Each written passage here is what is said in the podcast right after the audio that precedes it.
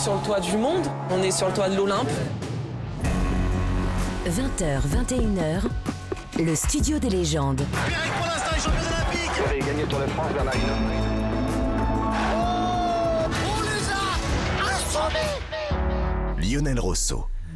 Bonsoir à tous, bonsoir à toutes, ravi de vous accueillir sur Europe 1 comme chaque soir entre 20h et 23h du lundi au dimanche et le vendredi notamment le studio des légendes. Nos quatre légendes sont là et je vous les présente dans quelques instants.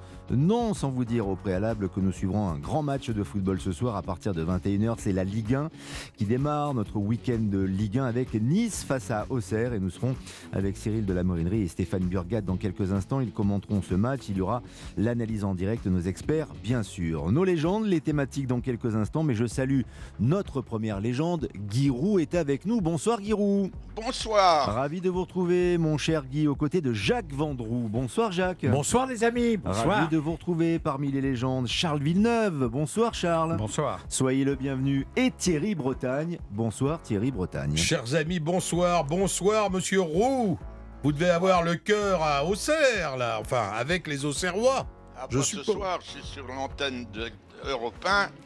Europe 1, c'est toute la France. C'est Nice et c'est Auxerre. Magnifique. Vous avez un autre message personnel à faire passer, Thierry Bretagne Pas du tout. Je peux continuer à anim- animer l'émission, ça vous vous pose pas de permettez problème d'admirer et de respecter monsieur Roux, quand même. Mais vous êtes dans, dans l'admiration permanente. Ah oui, c'est ça, vrai. dans la béatitude. Mais- mais on m'appelle dans Lou Ravi. l'optimisme On m'appelle C'est Lou ça. Ravi. Vous êtes le ravi de la crèche. Voilà, parfois. je suis le ravi C'est de la ça. crèche. Mais on est ravi que vous soyez là aussi. Merci. Sachez-le. Dans quelques instants, première thématique. Noël Legrette a-t-il raison de porter plainte en diffamation? En tout cas, ce sont ses défenseurs, son avocat qui le fait. Vous le savez, Noël Legrette a démissionné. Il occupera un poste euh, de directeur de représentation de la FIFA à Paris, mais il estime qu'il a été victime d'une cabale, notamment par l'intermédiaire de la ministre des Sports Amélie Oudéa Castera.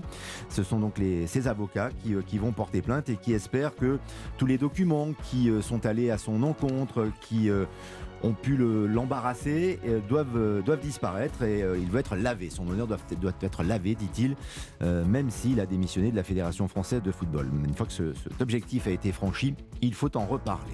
Pourquoi le Stade de France est-il à vendre? Parce qu'il est déficitaire, sans doute. Il coûterait 600 millions d'euros. Paris Saint-Germain n'est pas très intéressé. Apparemment, la FIFA non plus. Il y a eu une rumeur à un moment donné, mais on a vérifié. Apparemment, la FIFA n'achèterait pas ou n'aurait pas envie d'acheter le, Stade de France. Que fait-on du Stade de France? Et surtout, est-ce que ce Stade de France est, un symbole du sport français? On en parlera avec nos légendes dans quelques instants. Giroud, Thierry Bretagne, Charles Villeneuve et Jacques Vendroux. Et puis, une autre légende, on en a parlé sur l'antenne d'Europe 1. Je vous le dis, on en reparlera lundi aussi, puisque lundi auront lieu ses obsèques. C'est Juste Fontaine qui nous a quittés. On en parle bien sûr avec les souvenirs de nos légendes, mais aussi par le prisme d'un record qui restera sans doute éternel et qui ne sera peut-être jamais battu. Sans doute jamais battu. 13 buts inscrits dans la même compétition en Coupe du Monde en 1958.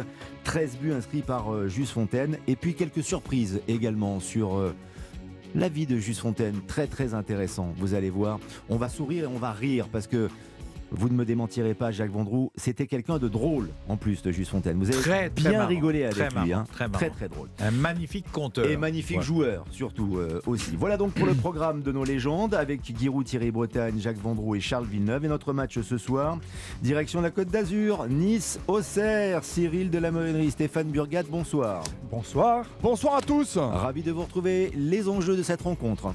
Alors les enjeux ils sont simples hein, pour les euh, Niçois, c'est de euh, se retrouver en cas de victoire ce soir à deux points euh, de Rennes et de la cinquième place, la cinquième place qui sera sans doute la, la dernière et la seule qualificative pour le- l'Europe à la, la suite. Donc des éliminations en, en Coupe de France, notamment de, de Marseille. Donc cette sixième place, bah, ça ne sera pas suffisant. Et donc Nice, qui est en très bonne forme, faut nous en parler parce que ils sont en train de tout casser avec Didier. C'est vrai, c'est l'histoire de deux résurrections hein, ce soir. Chacun à son niveau euh, dans, la Ligue 1. Mais voilà, c'est une série de, de 8 matchs sans défaite hein, pour, pour les Niçois. Ils restent euh, notamment sur cette euh, victoire éclatante hein, face aux, voisins 3-0 face à, à l'AS euh, Monaco. Ça va bien, ça va certainement très peu tourner sur la, feuille de match. Ce soir, on sait qu'on a euh, les absences côté à niçois de, de Barre, de Mendy, de Ramsey. Euh, Il y a le retour euh, d'Atal, mais il sera un peu juste sur la feuille de match, certainement pour être titulaire. On attend d'ailleurs cette, euh, cette feuille de, de match d'une minute à l'autre. Et donc en ses absences, ah bah, c'est le jeune Ayouba Maraoui hein, qui devrait occuper le couloir gauche. 18 ans, on le rappelle, il avait fait euh, le job hein, face à, à Monaco. Et puis Ndia Chimé au milieu de terrain. Pas de grosse surprise attendue sur le 11 au départ. Oui. Et puis bah, l'autre résurrection, voilà, Ah Auxerre. bah oui, ah bah oui, Auxerre, le club cher à, à Guirou, même si on est euh, effectivement dans toute la France avec Europe 1. Auxerre 16e qui reste sur deux succès, qui n'a plus perdu depuis 4 matchs avec Christophe euh, Pellissier, une équipe euh, qui sera défensive, qui s'est imposée à, à Lorient avec un, un joueur exceptionnel, euh, en tout cas un jeune euh, prometteur de 21 ans, c'est Massengo que l'on va suivre euh, vraiment de très très près. Et puis Raveloson qui avait réussi eh bien, un coup franc magistral à, à Lorient. Et euh, la grande interrogation, on vous répondra à ça euh, tout à l'heure, c'est euh, D'Acosta, 4 buts, 4 passes décisives depuis le début de la saison. Le Cap-Verdien pourrait être absent de cette rencontre en raison d'une blessure. Voilà, le match est à 21h. C'est Nice. Auxerre, dans un stade pour l'instant qui n'est pas très plein, mais qui va se remplir. On l'espère. 20h, 21h, Le studio des légendes sur Europe 1. Avec Charles Villeneuve, Jacques Vendroux, Thierry Bretagne et Giroud. Première thématique autour de Noël Legrette, la Fédération française de football. On aura l'occasion dans quelques jours, quelques semaines, dans nos prochaines émissions, de parler de la reconstruction du football français, de l'avenir de la fédération, de son COMEX, euh, d'élection ou pas élection d'ailleurs. Mais on évoque le cas de Noël Legrette et surtout les suites. Le fait que Noël Legrette, qui a démissionné, vous le savez, vous l'avez suivi euh, sur Europe 1, euh, ne lâche pas le morceau avec euh, l'impression qu'il a été victime d'une cabale politico-médiatique. Je le cite, je cite également son avocat. Euh, il estime que c'est la ministre, Amélie Oudéa-Castera, qui l'a euh, persécuté. Voilà pourquoi il va porter plainte en diffamation et il va être euh, lavé de tout cela. Parce que lui estime, Giroud, qu'il n'a rien fait. Qu'il n'a rien fait et qu'il n'a pas harcelé, en tout cas, ni moralement, ni sexuellement, euh, ce qu'on lui reproche dans le cadre de, de l'audit. Est-ce que vous avez raison Est-ce que vous avez l'impression qu'il a raison de vouloir laver son honneur maintenant qu'il a démissionné et qu'il a peut-être les mains libres? Écoutez, moi je suis à Auxerre, c'est très loin de tout ça. Je connais très très bien Monsieur Le Graët, qui était mon coéquipier au conseil d'administration du temps de Jean Sadoul il y a plus de 30 ans. Il était assis pendant 11 ans à côté de moi. Donc je ne peux pas douter de lui, et je ne veux pas non plus douter de la ministre. Donc euh, je préfère ne pas me, ne pas me prononcer et surtout je préfère, je voudrais bien que ça s'arrête pour que euh, Noël Le Graët retrouve la paix et puis son honneur. Oui. Alors, vous me faites une réponse de Normand ou de Bourguignon ou de Colmarien, euh, Giroud, mais c'est lui qui met de l'huile sur le feu. Il pourrait, après avoir démissionné, dire on arrête là, on n'en parle plus, je vais travailler avec la FIFA et puis, euh, et puis on verra bien. Non, là, c'est c'est lui finalement qui continue à, à s'installer dans la spirale politico-médiatique. Non, mais quand on, est, quand on a son âge, c'est-à-dire un peu, un peu moins que le mien, et qu'on est- qu'on s'estime euh, euh, à tort euh, puni, c'est normal qu'on essaye d'apporter la vérité. Ma foi, il faut l'apporter avec la justice. Les là, c'est une bataille de déclaration à la presse. Bon, la presse, c'est bien, ça nous a tous intéressés, mais ce qui nous intéresse, c'est le résultat. Alors, le résultat, de- il n'a pas été vidé de la 3F, il a démissionné. En voilà un résultat. Après, on va voir si ce qui adviendra de ces plaintes. Vous comprenez, Charles Villeneuve, son, son attitude et euh, le conseil de ses avocats de porter plainte en diffamation contre la ministre? C'est fort quand même. Elle a répondu d'ailleurs, Amélie Oudéa-Castéra, en disant que c'était affligeant, qu'elle n'avait jamais, elle, directement accusé. Noël Legrette de harcèlement, que c'était l'audit. le- l'audit. elle lit l'audit. Exactement. Elle ne porte pas de jugement personnel. Mais Qu'elle a commandé quand même, hein, l'audit au passage, hein, Bien et sûr. qui a été rédigé Oui, par des salariés, des collaborateurs du Oui. ministère des Sports. Oui, mais c'est Voilà. dans les- la procédure. Bien sûr. Non, non, mais précisons-le quand même pour ceux, Oui, ceux et qui nous n'oublions écoutent. pas qu'il y a une autre procédure, c'est une information judiciaire ouverte aussi. Donc une enquête judiciaire sur le harcèlement, Mhm. aussi bien euh, moral que sexuel. Donc ça aussi, ça va. Il y a un juge d'instruction qui va être désigné si ce n'est déjà fait, qui va instruire. On verra si ça va tenir. Parce que la diffamation, c'est très difficile à faire tenir. C'est un, un délit très difficile à faire tenir. Il faut vraiment apporter euh, des preuves euh, assez. Enfin, elles sont, elles sont publiques. Donc, euh, mais moi, je comprends très bien aussi la réserve de, de Giroud, parce que faut-il encore connaître le dossier dans le détail? Il faut bien connaître le droit, notamment en matière de diffamation. Contrairement à ce qu'on croit, Moi, j'ai suivi pas mal de procès quand euh, j'étais affecté évidemment au service juridique à Europe et aussi bien à TF1 où je suivais les procès. Et c'est très difficile à faire tenir, c'est très difficile à juger et c'est rarement condamné Hmm. parce que ça tient pas, ça tient pas finalement.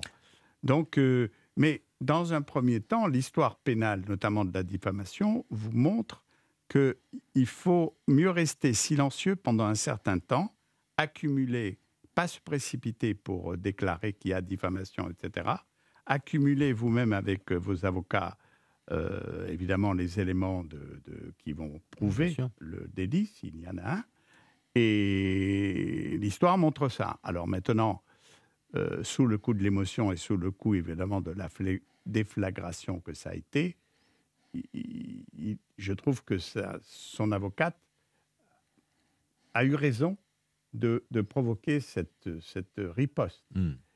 Pour autant, euh, ça peut relever aussi de la gesticulation typique. Les militaires ont un terme en général quand euh, ils ne savent pas très bien où porter le fer et où taper, ils gesticulent. On, on déplace un régiment, Donc, gesticulation. euh, etc. Pour occuper l'espace. Oui, voilà. Hmm. Pour, euh, pour montrer qu'on a du répondant, qu'on n'accepte pas de toute façon la démission à laquelle lui-même a évidemment euh, euh, Il était contraint, en conduit, fait. Ouais. contraint, mais il Hmm. pouvait, il pouvait, il pouvait, semble-t-il, ne pas et attendre le et attendre que l'information judiciaire aille jusqu'au bout. Oui. Parce que ça aussi, c'est un élément qui va peser. Là, ça le, ça le laisse en tout cas sous le feu des, des projecteurs, sur le devant de la scène. Mais moi, je vous pose une question, Jacques Vendroux. Et s'il avait raison? Si c'était vraiment une cabale Je ne dis pas qu'il est au-dessus de tout soupçon et qu'il y a beaucoup de choses qui ont été dites qui sont sans doute avérées. Mais dans l'audit, apparemment, il n'y a pas tant de preuves que ça. Il y a beaucoup de personnes anonymes. Et c'est vrai que Noël Legrette est accusé de harcèlement moral ou de harcèlement ça, sexuel. c'est l'information judiciaire Bien sûr, dit. bien sûr. Mais euh, il n'est pas euh, accusé, par exemple, de la même chose que Hakimi, le joueur du Paris Saint-Germain, qui lui est accusé de viol, par exemple. Alors on ne va pas comparer, évidemment, les, affaires. Mais s'il avait raison, si c'était une cabale médiatico-politique, Jacques Vendroux. Honnêtement, honnêtement, je pense pas que ça soit une cabale. Je pense pas du tout. Je pense qu'à un moment ou un autre, la ministre a décidé, parce que c'est son pouvoir et c'est son droit, de, euh, je veux dire, de nommer ce qu'on appelle une commission d'enquête entre guillemets pour savoir exactement ce qui se passe à la fédération, comme elle l'a fait au comité d'organisation de la Coupe du Monde de rugby, comme elle l'a fait à la Fédération française de rugby, etc. Elle est tout à fait dans son droit. Elle, elle a commandé, entre guillemets, hein, commandé un, audit, voilà, un audit euh, sur ce qui se passe à la Fédération française de rugby. Il se trouve que cet audit, pour certains, est à charge contre Noël Legrette, et pour d'autres, il est, euh, il est, il n'y a pas grand-chose. Voilà. Donc, à un moment ou un autre, et c'est là où je rejoins Charles Villeneuve, à un moment ou un autre, il va y avoir, euh, il va y avoir un juge d'instruction qui va rentrer dans l'histoire. Il va, il va dire si, euh, s'il y a des choses à reprocher à, à Noël Legrette. Maintenant, une fois que je vous ai dit ça, c'est presque du passé maintenant. C'est fini. Noël Legrette ne reviendra jamais président de la Fédération française de rugby, de Pourquoi- football. S'il gagne- si- s'il fait condamner la Non, ministre en vous- non, non, mais diffamation. attends, mais c'est impossible. Non, mais c'est pas. non, non, S'il mais- fait condamner la ministre en diffamation, s'il y parvient, ce qui est très compliqué, Charles non, non, non, non, non. Il, faut, il, faut être, il faut être objectif et, et essayons, en tous les cas, d'être, comme vous le faites, d'être lucide. Là, au moment où on parle, il a démissionné, Mhm. contraint et forcé, je suis d'accord. Il est plus président de la Fédération française de rugby, de football. Il n'appartient plus à la Fédération française de football. C'est terminé. Il y a un président. Et donc, il Jacques, faut, il passer. Non, non, mais Jacques, il faut passer à autre Il chose. se met en retrait. Mais, Mais dans ses déclarations, il dit Je suis à la disposition de la fédération et si la fédération a besoin de moi, je peux donner des conseils. Dans mon nouveau Eh ben, poste moi, je vais avec la dire. FIFA, Eh- eh ben, je suis à côté. Si la Eh ben, moi, fédération a dire. besoin ben, de moi, moi, je vais je donner des conseils Moi, et il reste dans la moi, lumière je vais- médiatique. Non, non, mais moi, je vais, moi, je vais, moi, je vais être, je vais être très, très clair. C'est-à-dire, pendant pratiquement 20 ou 25 ans, j'ai eu d'excellents rapports avec Noël Ça, Le Gret sur le plan professionnel. Oui, je tiens à le dire.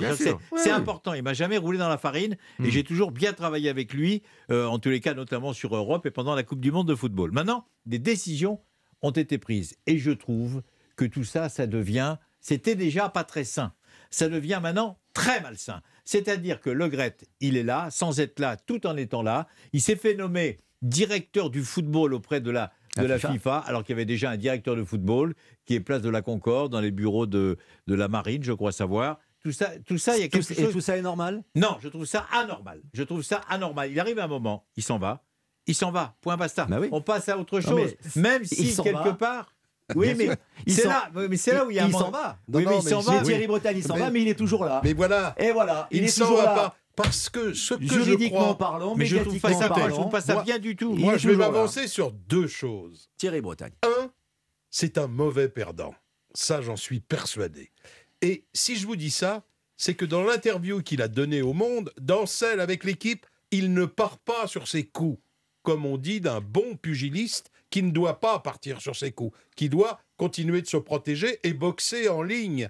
Il ne peut pas s'empêcher. Dans l'article du Monde, au moment où l'intervieweur lui demande Vous avez eu un contact avec M. Macron, le président de la République? Oui, et après avec Madame. Et il dit Ah, l'autre, l'autre, de qui me parlez-vous? Ce coup du mépris, j'ai l'impression que, un, il est mauvais perdant, parce qu'il a perdu. Alors on va voir s'il a perdu dans les règles ou pas. Deux, c'est une femme qu'il terrasse. C'est une femme qu'il terrasse. Ce sont même deux ou trois femmes qui l'ont terrassé. C'est Madame Bartoli qui lui fait faire le dernier écart, en quelque sorte, qui paraîtrait Le dernier une- écart, hein, vous avez Oui. bien dit. Hein. Oui. Le dernier écart. Récart. J'ai bien compris. Le dernier- D'accord. Là, la voyelle est importante. qui pourrait être D'accord. Hmm. une vétille par ailleurs, mais qui devient la petite goutte d'eau qui fait déborder le vase, c'est Madame, euh, c'est Madame Castera, dont il a dit aussi les ministres passent, les présidents restent, et malheureusement il avait raison. Sauf qu'il y a un moment où à force d'avoir raison, on a tort contre, contre tout le monde. Et puis la situation est très équivoque, parce que le COMEX euh, enregistre sa démission, l'approuve et l'honore quand même. Les, les, les membres du COMEX euh, rendent hommage, dire qu'on était au bord des larmes, que sont... Tout ça, Non mais. Bah oui, mais quand non, mais- même. non mais ça on peut le comprendre. Ça on peut le Jacques, comprendre. On oui, peut le comprendre. Ils n'ont pas, ça- ils ont pas dit, ajoute- ils, Ouais, ils ont pas ouvert la porte. Oui. non, maintenant casse-toi. Ouais, Bon, mais- oui, non, mais ça applaudi, ajoute quand même il à est la parti. difficulté. Il est Bon, parti. on est c'est dans le tout. Pathos, on Oui, le ça- regrette. on le- alors on le attendez, il regrette faut- déjà. Donc, il faut, il faut oui. arrêter, il faut arrêter d'être faux cul. Il y a des gens qui sont partis. Je suis qui pas faux cul, non, non, mais faut arrêter. Moi, je parle pour moi. En tous les cas, je parle pas pour vous. Faut arrêter d'être faux cul. Il y a des gens avec qui on a travaillé. Ils ont été obligés de Oui, partir pour oui, oui, diverses raisons. raison, on les a applaudis et on en a plus du tout entendu parler. Ça arrive à tout le monde. Dernière chose, dernière chose, et je voudrais quand Thierry, même le dire. Charles Je voudrais quand même le dire. Il y a une forme de jurisprudence qui n'en est pas une tout en étant Hmm. une. C'est la jurisprudence Gaïa-Gay, quand même. Parce que la a fait, Fédération française de a sport fait- de glace. a fait, pas condamné, mais il a obtenu une forme de réparation avec de l'argent Hmm. contre une pression qui a été reconnue par le tribunal administratif de l'ancienne ministre des, des Sports, Madame Roxana. Maracineanu, je vais y arriver, et quand même, et je pense que le Gret y pense aussi. Charles Villeneuve, c'est très, va- très on- intéressant. On, oui. va trop Charles vite. Villeneuve. Tout le monde va trop vite. Oui, Parce que c'est vrai. il y a une vrai, Charles. information judiciaire d'ouverte à une enquête provisoire.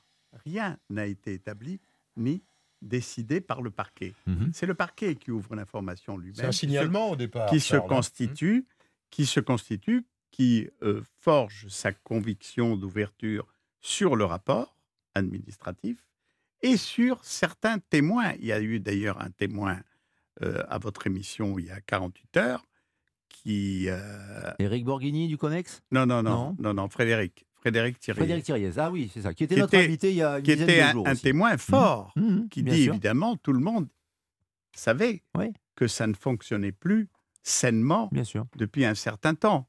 Et c'est vrai que ça a parlé à un certain, à un certain niveau de dirigeants, même ceux qui étaient au COMEX. Certains on se sont épanchés aussi. Alors, Est-ce que ça a alimenté le, le rapport? Je ne sais pas. Mais c'est pour ça qu'il ne faut pas aller trop vite. Il faut attendre Bien sûr. comment va se constituer Oui, mais il ne reviendra jamais à la fédération comme président. Oui, oui, oui, Quoi non, qu'il arrive. ça, non. Quoi qu'il arrive. Non, non, mais Voilà. c'est pas le ça le plus il bouge- important. si je Non, non. Enfin, c'est il quand je disais il le bouge plus encore. important, Il c'est un fait encore. précis. Non, non, le non. fait précis, c'est qu'il ne reviendra pas Non. comme président, même si il y a la preuve que euh, le, le rapport est, Est peu sa faveur. Voilà, voilà. oui. Même. Ça ne changera Oui, rien. Charles, Non, pour conclure en quelques Non, mais c'est pas c'est pas là-dessus moi que je je, je, je porte mon propos. Mais qui moi, est c'est là-dessus que je porte mon propos. Oui, peut-être. C'est ton c'est ton droit. C'est long, mon droit. mais oui, d'accord. Mais moi, je parle juridiquement. Voilà. Mm. Parce que dans ces affaires-là, ce qui compte, c'est le poids juridique. Tout le reste, c'est du baratin. Et c'est pour ça qu'il joue ce levier juridique oui, en oui. espérant peut-être au moins mais- retrouver son honneur. Le but n'est pas évidemment de revenir Non, mais à Charles la a raison sur le plan de juridique, football. en tous les cas. Mais tout à fait. Mais c'est pour ça que lui euh, utilise ce levier-là avec ses avocats et porte plainte en diffamation. Il espère gagner sur le plan juridique. On marque une pause. On se retrouve avec Charles Villeneuve, Jacques Vendroux, Giroud et Thierry Bretagne. Deuxième thématique dans un instant, tout aussi animé, tout aussi dense, avec un symbole, un monument, le Stade de France. Hmm. Il est à vendre. Vous voulez l'acheter? À tout de suite. Europe 1, le studio des légendes. Lionel Rousseau.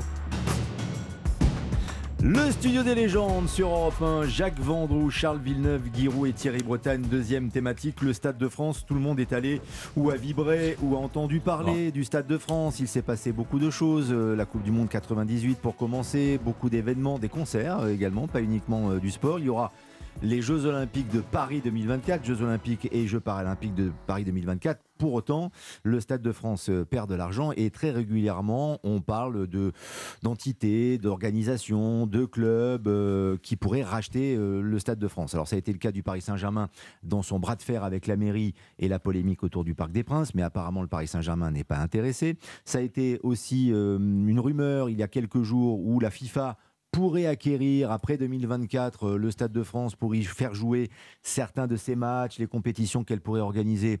On a vérifié cette semaine, pour l'instant, la FIFA dément. Ça ne veut pas dire que ça ne se fera pas, mais la FIFA dément. Néanmoins, euh, le Stade de France n'a toujours pas d'occupant officiel et euh, il est difficile de le, remplir, ou en tout cas d'y organiser beaucoup d'événements pour qu'il soit véritablement rentable. Il est donc à vendre et ça c'est dommage. Jacques Vendroux, qu'un stade comme ça soit à vendre parce que c'est un symbole de l'histoire du sport. Non, mais c'est non, français. mais c'est même pas c'est plus qu'un symbole, c'est c'est effondrant d'entendre ce genre de d'informations. C'est-à-dire que euh, les Qataris pourraient éventuellement euh, l'acheter, la FIFA pourrait l'acheter, le Paris Saint-Germain pourrait l'acheter. On va on va trouver des acheteurs tous les quarts d'heure, mais évidemment, comme ça coûte très cher, ils vont forcément pas aller jusqu'au bout. Moi, je trouve déplaisant et très, ça fait partie de notre ADN, ça fait partie de notre culture, comme le Parc des Princes, comme le stade de Saint-Ouen, le stade Boer à Saint-Ouen, comme euh, le stade Vélodrome à Marseille. Ça fait Comme, partie. comme Colombe, on va comme parler de- le vieux stade, parler comme de le, vieux stade tout à l'heure, Colombe. Yves- Yves- Yves Bien du- sûr. le vieux stade Yves du Manoir à Colombe qui existe toujours. Bon, il est plus comme avant, mais il existe toujours. Le stade Jean Bouin qui a été rénové. Moi, je trouve que ça, on a, on a la chance d'avoir des très beaux stades en France et surtout le, le stade de France qui est un stade magnifique et tout à fait à part l'histoire de la finale de la Ligue des Champions où il y a eu des embrouilles parce qu'il y avait une désorganisation totale.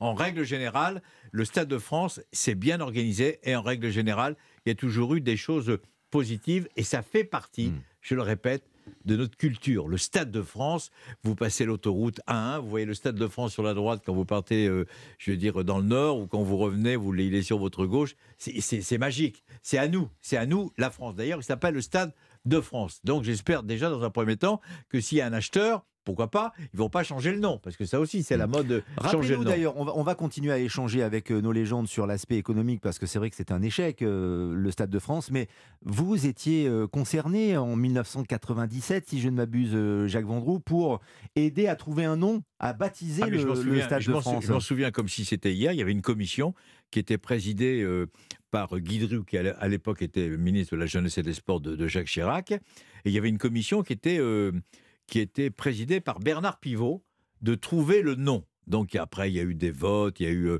un certain nombre de... Et j'ai voté. Et je- Et tu vous as avez voté Et en numéro un, J'avais un- voté, je vais vous dire. J'avais voté Vercingétorix. Stade Vercingétorix. Voilà. Ah, très bien. Et donc, il y avait plein- et Guy a raison, et il s'en souvient très bien. Ouais. Il y avait- et le, à la fin, il y a eu un vote. Il y a eu donc Ouais. le, le, Il y a eu le résultat- Stade Michel Platini. Alors, c'était en numéro 1, Michel Platini. Mhm. Michel Platini. En numéro 2, le stade François Mitterrand. Et en numéro 3, à l'initiative de Bernard Pivot, le stade bleu. Bleu. Ouais. Voilà, la couleur Et puis bleue. après, le Stade Vercingétorix euh, sur proposition de Giroud.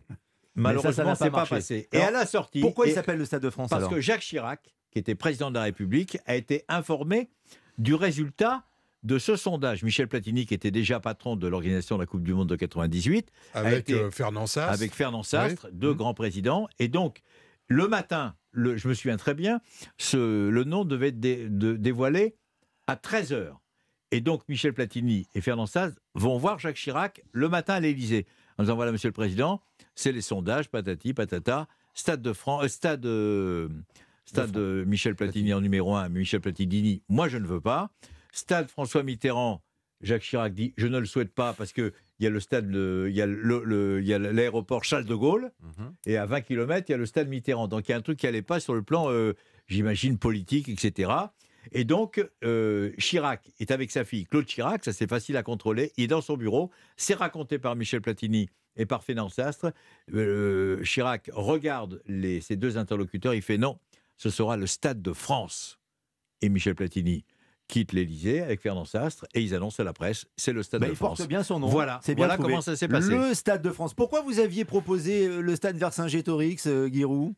Parce que j'ai j'ai un- une tendresse pour lui, parce que il, il est- c'est le premier personnage en fait qu'on apprend euh, quand on est au cours préparatoire. On apprend son courage, etc. Il y a des erreurs dans le- la bataille d'Alésia. En réalité, c'est la première bataille qu'on perd contre les Allemands.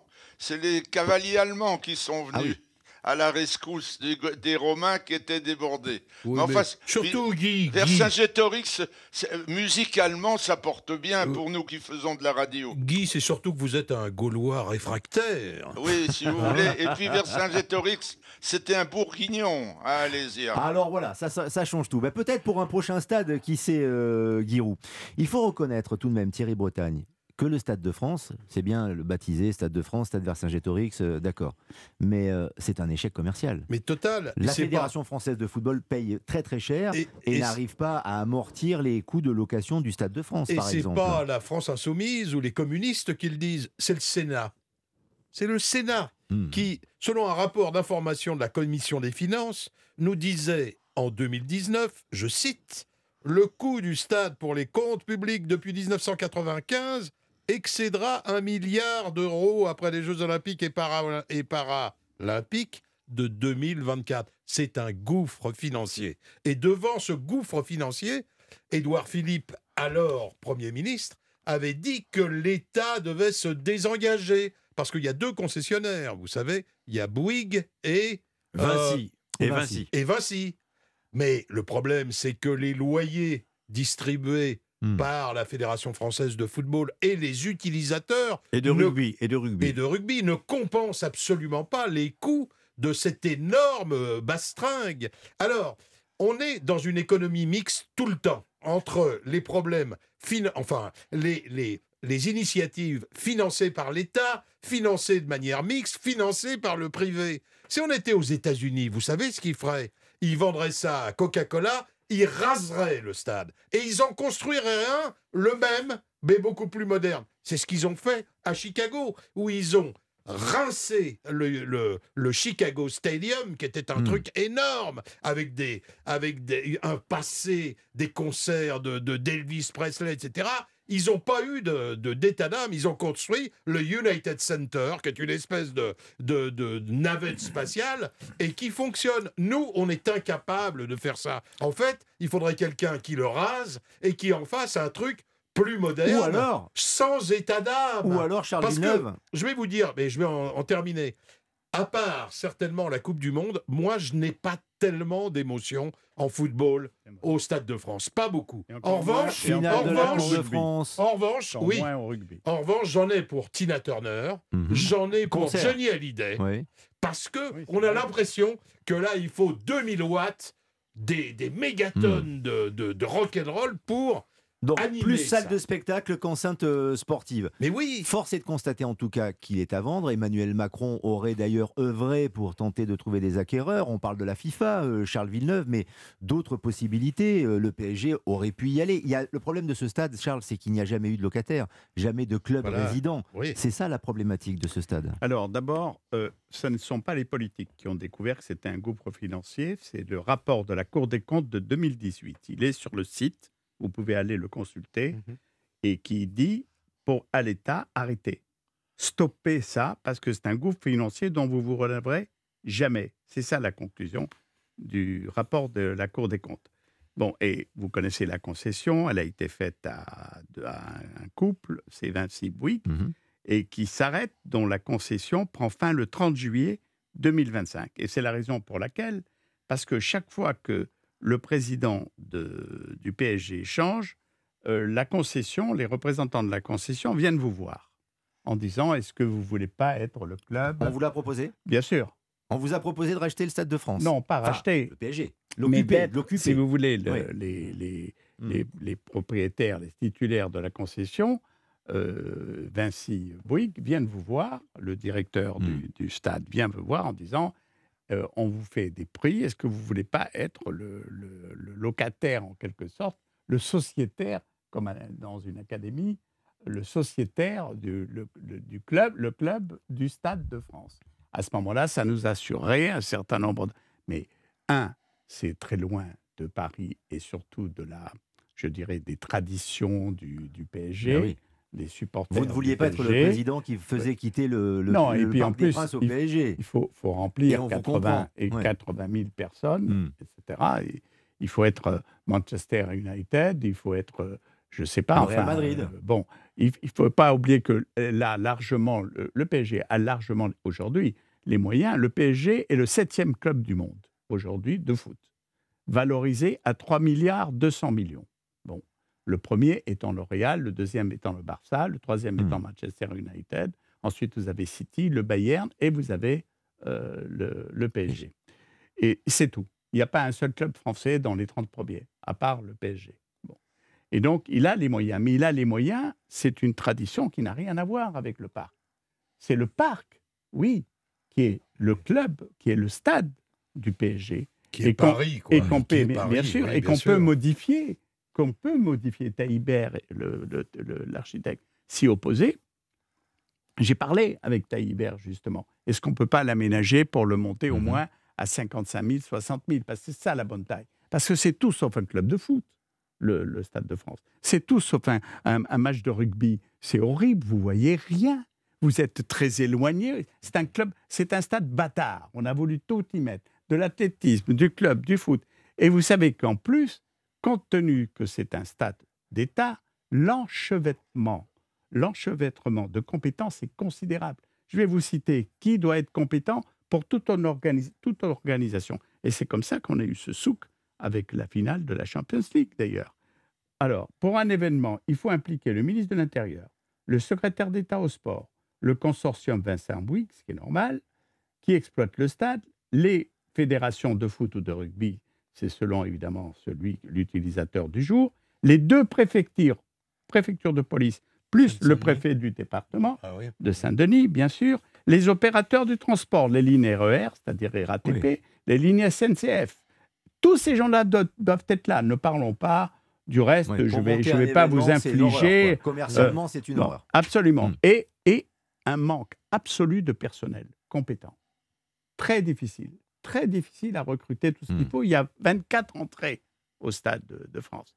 Il faut donc fouiller, il faut être compétent, il faut, il faut faire un tri même sur le CV, je dirais le casier même judiciaire de ce personnel, etc. C'est Ça un sera gouffre l'un des enjeux pour les. Jeux Olympiques Sans fin. aussi, sur la sécurité, parce qu'il va se passer beaucoup de choses au Stade de France, et notamment l'athlétisme, avec la finale du 100 mètres, euh, notamment, qui est l'événement le plus suivi. Mais euh, jusqu'à présent, l'État n'a pas voulu de toute façon assainir la sécurité du département de Seine-Saint-Denis. Ça sûr. passe par Il y a là. un lien de, de cause à effet. Giroud, ça paraît insoluble tout de même, le, le Stade de France. On ne peut pas gérer le Stade de France comme on gère la baie des Champs, par exemple? Non, je ne pense pas. Je dois dire que j'ai été consulté bien en amont parce qu'il était question de mettre le Stade de France près de Melun. C'est vrai, Melun Sénard. Et j'étais à une, une réunion à Oui, oui. l'Élysée avec le président M. Chirac et les, les- les Bouygues, etc. Ils étaient tous là. Et il était question de l'endroit. C'était Mélin-Sénard, le, le- le préposé. Ils auraient fait une ligne de je ne sais quoi, de train ou de. Bon. Alors là où il est, il semble bien placé, mais le quartier semble difficile.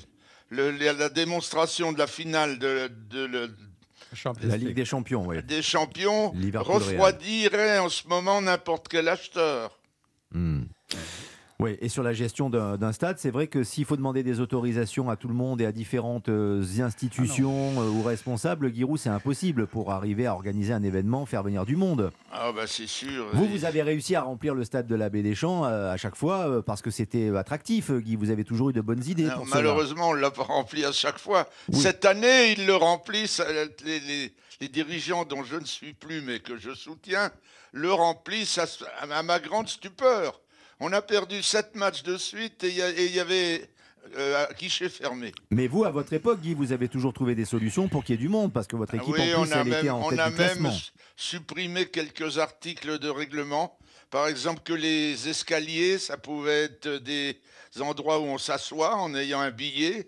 Voilà, bien Voilà. sûr. Et c'est ça. Ou, Et- ou et- bien, la vous savez ce que c'est qu'une barrière de châtaignier? Ah non, C'est une barrière avec des, des c'est-à-dire des piquets de châtaignier euh, reliés par du fil de fer. Et on peut faire une très bonne euh, protection qu'on mettait à 2,50 m de la ligne de touche pour les matchs importants. pour empêcher de rentrer sur la, sur la pelouse. Et je, je- je précise que les marches d'escalier au stade de la Baie des Champs sont très larges et très confortables. Thierry Bretagne. Mais ce qui est sûr en tout cas, c'est heureusement que Michel Sardou a pris sa retraite. Parce que si on l'invite et que pendant le concert il nous chante Ne l'appelez plus jamais Stade de France, eh ben ça ce sera mal, mal perçu. Thierry Bretagne sera en tournée dans toute la France à partir du mois de mai prochain. Euh, toutes les dates sur europe1.fr, bien sûr. Il sera notamment en concert à Montreuil, à Melun-Sénard, à Saint-Denis et partout en région parisienne, mon cher Thierry, avec votre répertoire. Mais à Auxerre, même de le long de. Lyon. Et vous serez le long de Lyon, bien sûr, à Auxerre. On marque une pause. Les légendes reviennent dans quelques instants. Dernière thématique autour d'une grande légende, Juste Fontaine. Giroud, Thierry Bretagne, Jacques Vendroux, Charles Villeneuve vont nous dire si le record de 13 buts en une seule compétition en Coupe du Monde est imbattable. On est sur le toit du monde, on est sur le toit de l'Olympe. 20h, 21h, le studio des légendes. Pérec pour l'instant est champion olympique Vous avez gagné le Tour de France, Bernard On les a assommés Lionel Rosso. Le studio des légendes sur Europe 1 avec Jacques Vendroux, Charles Villeneuve, Giroud, Thierry Bretagne. Troisième thématique après euh, Noël Legrette et le Stade de France, Juste Fontaine. Et là, on est vraiment dans le studio des légendes parce qu'on parle d'une légende qui nous a quittés. Cette semaine, les obsèques auront lieu à Toulouse euh, lundi. On en reparlera d'ailleurs avec euh, nos invités Jean-Claude Darmon et, Jacques Vendroux qui seront présents euh, d'ailleurs. Lundi soir, on rendra hommage encore, une fois, à- encore une fois à Juste Fontaine. Pour les plus jeunes, évidemment, c'est un nom qui parle, mais peut-être qu'ils ne l'ont pas vu jouer, Juste Fontaine, mais c'était un joueur extraordinaire, magnifique. À côté de Raymond Coppa, bien sûr, euh, en 1958 avec euh, l'équipe de France qui termine troisième, qui avait été battue par le Brésil, avec Pelé. C'est l'histoire du football et les 13 buts. Les 13 buts de Juste Fontaine. 13 buts, alors c'est une autre époque, d'accord, mais 13 buts dans la même compétition en Coupe du Monde. Ce record paraît totalement imbattable. On en parle dans quelques instants, mais pour euh, juste vous raconter aussi la petite histoire de Juste Fontaine, Jacques pourrait le faire euh, pendant des heures et des heures parce que vous l'avez bien connu, vous avez bien ri euh, avec lui et c'était un, un Et gars vu jouer, formidable. Et vous l'avez vu jouer aussi. J'étais jeune, j'étais tout petit. Mais comme Guy aussi, qui connaît toute l'équipe du, du Stade de Reims euh, en J'étais moins 58, jeune. ou de l'équipe de France. Mais voilà, vous connaissez bien Juste Fontaine, qui était un joueur euh, formidable, puissant, euh, technique. Mais son prénom aussi reste dans toutes les mémoires. Juste, c'est quand même assez commun, enfin assez peu commun d'ailleurs, d'appeler son, son fils Juste. Juste Fontaine. Il y a une anecdote extraordinaire. Déjà, cette anecdote, elle est rencontrée en, en 1956. C'est le neveu d'Albert Batteux, qui était l'entraîneur du Stade de Reims quand Juste Fontaine arrive. Et il dit, pour plaisanter, on a un nouvel attaquant au Stade de Reims, il n'a pas de prénom, il s'appelle Juste Fontaine. C'est extraordinaire. Et cette blague-là, cette, euh, cet humour-là, Juste Fontaine va le raconter à Pierre Mondy, qui est le premier metteur en scène et auteur au théâtre du Dîner de cons. Et les répliques, on les connaît par cœur, avec le film ensuite entre Jacques Villeray et Thierry Lhermitte, Juste Leblanc. C'est son prénom, Juste? Non, Juste Leblanc. Vous connaissez le, le quiproquo Bah ça donne ça. Il s'appelle Juste Leblanc. Ah bon, il n'a pas de prénom Je viens de vous le dire, Juste Leblanc. Leblanc, c'est son nom, et c'est juste son prénom. Euh, Monsieur Pignon, votre prénom à vous, c'est François, c'est juste Oui. Eh bien, lui, c'est pareil, c'est juste. Bon, on a assez perdu le temps comme ça. Extraordinaire. Et en fait, fabuleux. C'est l'une des plus belles répliques et l'une des plus belles scènes du cinéma français, de, de- de- de la comédie française, euh, Jacques Vendroux. Mais c'est indirectement grâce à Juste Fontaine. C'est extraordinaire quand même. Non, mais c'est d'abord, d'abord, ce, vous parlez de, Juste Fontaine, euh, oui, sauf que c'est un personnage qui, euh, euh, qui est hors norme. Il est, il est déjà arrivé au monde hors norme. C'est quelqu'un de, de- on va en parler certainement. euh, Je veux dire, euh, l'histoire du, du, du quiproquo en ce qui concerne son, son prénom. Je veux dire, c'est, c'est simplement déjà toute l'histoire de Juste Fontaine. C'est-à-dire que c'est, il est arrivé déjà. Je dis pas qu'il est arrivé. Il est arrivé. Son prénom, c'est presque un malentendu. On a inventé, et c'est pour ça qu'après. personne n'appelle son fils juste. Non, mais c'est pour ça, c'est pour ça, c'est pour ça, c'est pour ça que Albert Batteux, qui est entraîneur du Stade de Reims, et tous les entraîneurs qu'il a eu, notamment à Nice et même en équipe de France, l'ont appelé Justo. C'est justement pour faire la différence, parce que mon nom est Fontaine. Mon prénom est juste, les gens, comme Oui. on l'a dit dans le film, Juste ou faux Juste ou faux, ils comprenaient pas, ils comprenaient pas. Et donc, tous les éducateurs qui ont, qui ont fait venir euh, euh, Justo Fontaine, d'abord, il est arrivé de Nice à Reims, faut pas l'oublier. Son premier club a été l'OGC Nice. Et donc, il a joué à Nice, il a mis des buts, et il était transféré donc au stade de Reims. Et c'est Albert Batteux qui décide de l'appeler Justo. Mais l'histoire racontée par Juste Fontaine, elle est à mourir de Comme rire. hein. Roland Courbis va surnommer euh, Zinedine Zidane Zizou. Exactement. Justo, c'est la, c'est la marque déposée. Vous vouliez ajouter quelque chose sur la terminologie, sur juste? Oui, je dis qu'il y en a juste un juste un mot, Thierry. Eh ben, juste, un, mot, le réalisateur d'Emmanuel. Juste Jacquin. Non, Jacqueline. Jacqueline. Jacqueline, Jacqueline. Jacqueline. Oui, mais, Juste. mais, mais c'est, anglo- anglophone, vous Ah, voyez. just. Ça pèse Justin. Ah, c'est comme just. Justin Bieber. Ouais, voilà. C'est pas la même chose. Voilà. Là, on est quand même dans le, fran- le franco-français juste, comme Saint-Just. Mais c'est les just. parents, Vous voyez, les c'est parents- Saint-Just. c'est just, Non, hein. c'est très juste. Les parents de, de Fontaine ont eu toutes les difficultés Oui. à déclarer d'état à civil. l'état Mais civil, ça. à déclarer son prénom. Alors Parce que, que le- Saint-Just, c'est, l'évangile. il est- il est né au Maroc, Oui. etc. Donc À Marrakech, il- oui. à Marrakech, il y a ton qui était euh, déclaré euh, quand euh, Justo est, est né, donc à l'église, enfin, à la, comment on appelle ça, à la mairie de, de Hmm. Marrakech, je sais pas comment ça. Oui, j'imagine que La c'est ça. wilaya. Là, La wilaya. oui, vous connaissez bien. La wilaya, le- le- la mairie au Maroc, c'est, c'est la la wilaya. wilaya, bon. Voilà. Et, le donc, il a eu toutes les difficultés à dire, mais attendez, je m'appelle Fontaine. Ouais, mais c'est juste papa. Fontaine. Et mon prénom, son prénom, c'est Juste. Il a été obligé de mettre les choses au point. Mais attends, Ils ont galéré Non, mais toute si leur vie. prénom, c'est juste. C'est... Quel est votre prénom, Jacques? Mais non, mais c'est. Non, mais, non, mais, non, mais il, en, ri- il en rigolait, non, il en rigolait. Cette scène, moi, je pleure. Enfin, à chaque fois, je pleure de rire. Non, c'est moi, pour ce ça qui m'a fait le plus rire, c'est quand. ce euh, soir. et moi, ce qui m'a fait le plus rire, c'est quand euh, euh, Villers. Villeray. Villeray, Jacques pardon. Villeray. Ja- Villeray fait. hum, hum, hum. C'est-à-dire Oui. qu'il n'a pas compris. Il lui explique, il lui explique. Et puis à un moment, il lui explique une nouvelle fois l'ermite. Oui, mais il a toujours pas compris. Et toujours pas compris. Il Et il pas fait. compris. Hum, Bien hum. sûr. Ça, ça Et, de et ce soir-là, d'ailleurs, on parle de foot, puisqu'il y a un fameux Marseille-Auxerre euh, que, dans, dans- que dans la rencontre. euh, Et Jacques Villeray est plutôt supporter d'Auxerre, d'ailleurs, hein, si, euh, si j'ai bonne Oui, mémoire, oui, hein, oui, euh, dans, cette, euh, dans ce film-là. Donc le foot est vraiment partout. Mais c'est vrai que Juste Fontaine, c'était quelqu'un évidemment un formidable footballeur, mais c'était quelqu'un qui était très drôle, qui avait beaucoup d'esprit, et qui à l'époque était une vraie star, une vraie légende, qui avait même sorti un disque à une époque. Si l'on t'avait dit que tu serais footballeur, je ne l'aurais pas cru. Non, non, je ne l'aurais pas cru. Incroyable. C'est juste Fontaine qui chante, et il a été aussi comédien. Donc voilà, on voulait lui faire ce petit clin d'œil et parler de ce record aussi. 13 buts quand même. C'est vrai que ça revient depuis pour l'éternité, euh, Giroud, et on en parle depuis toujours. Moi, tout petit déjà, on me parlait de Juste Fontaine avec ses fameux 13 buts, et on en parle encore ce soir. Euh, 60 ans, euh, presque plus tard, euh, plus de 60 ans d'ailleurs. C'est quand même incroyable. Ce record peut-il être battu un jour Dans la même compétition, on rappelle 13 buts en Coupe du Monde, Giroud? Oui, bien sûr. Dans une, une histoire qui tournerait bien, un Mbappé qui réussirait dans une équipe qui irait en finale, euh, c'est possible avec quelques pénalties en route, euh, des coups francs directs, c'est possible. Ça serait 50, ne- c'est impossible. Mais 13 buts, c'est possible. Ça n'a pas été trop approché jusqu'à présent parce que faut qu'il y ait à la fois un buteur dans une équipe qui va loin, qui joue tous les matchs. Alors évidemment, et en plus, on n'a pas tendance à augmenter le nombre de matchs euh, dans les Coupes du Monde. Alors, vous avez raison de penser que ça ne se produira pas. Mais, Mais c'est possible. mais comme vous êtes jeune, vous le verrez peut-être. Ben, on le souhaite. Mais je, euh, voulais, je voulais quand même apporter une précision. Bien sûr. C'était pas une vedette nationale, nationale avant la Coupe du Monde. Par exemple, il n'était pas certain d'être le titulaire. Non, il pas y, avait, il y avait Bliard qui était, son, qui était un coéquipier Oui, de oui, oui. Et on hésitait entre Bliard et Fontaine. Et qui s'est blessé. Bliard s'est blessé. Voilà, Bliard s'est blessé, et ça Justo- donnait le, le boulevard. Exactement, exactement. Mais il y, en a, le- il y en a un autre aussi à ce moment-là, qui est un buteur fantastique et qui se blesse, c'est Tadej Sizowski. Non, mais il n'a jamais été question. Je ne crois pas qu'il était. enfin, Non, je- pense pas. Je pense il- pas qu'il ait été En sélectionné tout en, cas, c'était un 58. sacré buteur. Non, alors il a marqué Giroud. 5 buts contre la Belgique, Oui. ce qui reste un record. Oui. Là, c'est dans le même match, mais je crois qu'il était blessé au moment de la Oui, oui, sélection. oui. Alors, 13 buts oui. en tout cas pour Juste Fontaine, sans tirer les pénalties. C'est-à-dire qu'il ne tirait pas les pénalties avec l'équipe de France. Vous vous rendez compte? Il aurait pu alourdir encore un peu plus ce record.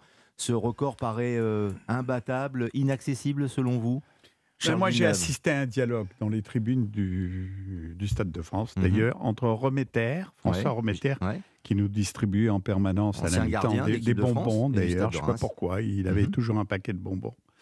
C'est ce jour-là que je l'ai connu, j'ai fait sa connaissance. Et Fontaine qui lui, qui lui a posé la question en disant Est-ce que tu crois que, comme de, contre des gaillards comme De Sailly, comme euh, la défense de Laurent Blanc. 98, Laurent Blanc et tout, j'aurais pu marquer 13 buts Parce que, quand même, les défenses aujourd'hui, Ouais. elles sont rudes, difficiles, etc. etc.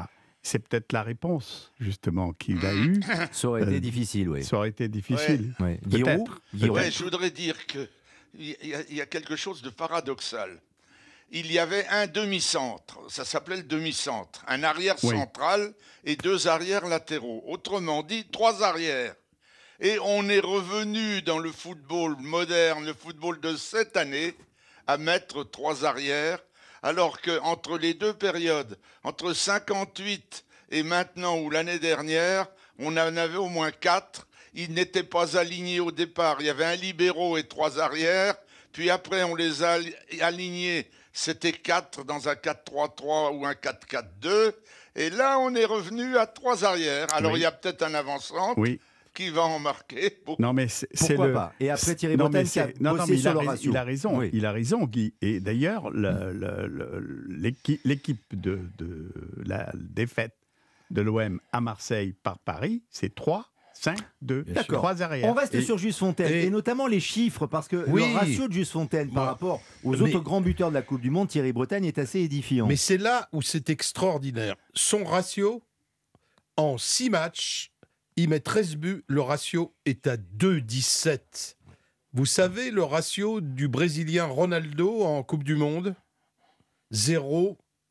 0,86. Non, je, euh, Pelé en Coupe du Monde 0,86. Mbappé en ce moment 0,86.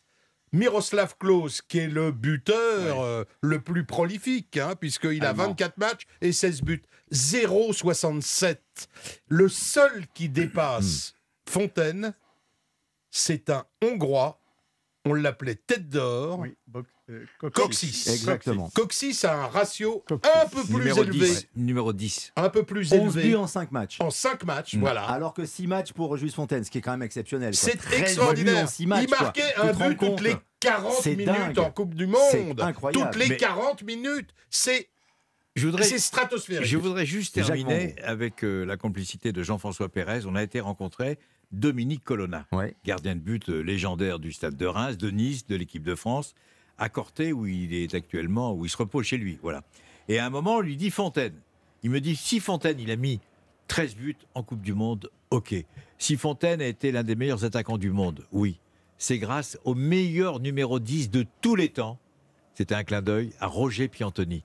Et Fontaine, quand vous lui parliez de Fontaine, quand, quand on parlait avec Justo, il disait Mais si j'avais pas eu Roger Piantoni et Raymond Coppa, Ah j'aurais oui. jamais mis 13 buts en Coupe du Monde. Absolument. Il Son était- premier but est une passe plongeante, De très contemporaine. Son premier but contre le Brésil, où il dribble Gilmar, et c'est un événement. C'est la première fois que On les filets brésiliens tremblent. On parlera de, de Juste Fontaine lundi, lundi prochain, puisque ses obsèques auront lieu à Toulouse lundi prochain. Je voudrais juste terminer avec une histoire que Juste Fontaine aimait raconter sur euh, ses 13 buts. Il dit que c'est Mario Zatelli qui aimait raconter cette blague. Zatelli dit un jour, en 3050, un archéologue découvre un sarcophage. Il l'ouvre, il découvre une momie à l'intérieur, il lui retire les bandelettes, dont celle qu'il a autour du visage, et la momie lui demande Alors, le record de Fontaine, il tient toujours? C'était le studio des légendes. Merci de nous avoir accompagnés sur l'antenne d'Europe 1. Et n'oubliez pas également demain et dimanche sur l'antenne d'Europe 1 entre 13h et 14h, euh, Isabelle Morizet qui fait tomber le masque et révèle, aux auditeurs d'Europe 1 les mille et une facettes de la personnalité de son invité. Demain, ce sera Charles Berling pour la pièce Les parents terribles de Jean Cocteau, actuellement au Théâtre Héberto à Paris. Et dimanche, Elena Noguera pour son nouvel album Fleur bleue, Noce noire. Europe 1, il est 21h. Europe 1 Sport, à l'affiche ce soir. OGC Nice. Oh la frappe Et le but de 2-0 de Brahimi Premier ballon et ça finit dans les filets Agi Auxerre. Et c'est le but Et c'est le but au serroir C'est le but au serroir de Gauthier Europe 1 Sport. Lionel Rousseau.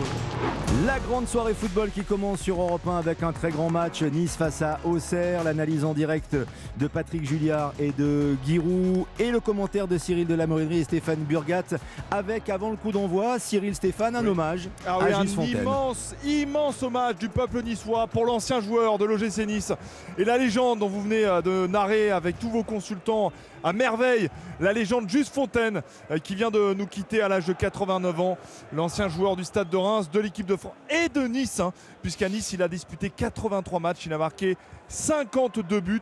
Et donc euh, dans la tribune populaire les ultras euh, qui ont déployé une banderole repose en paix Fontaine. Et puis il y a eu ce maillot aussi niçois avec le nom de Fontaine qui a été floqué. Voilà pour, pour le match pour Justo.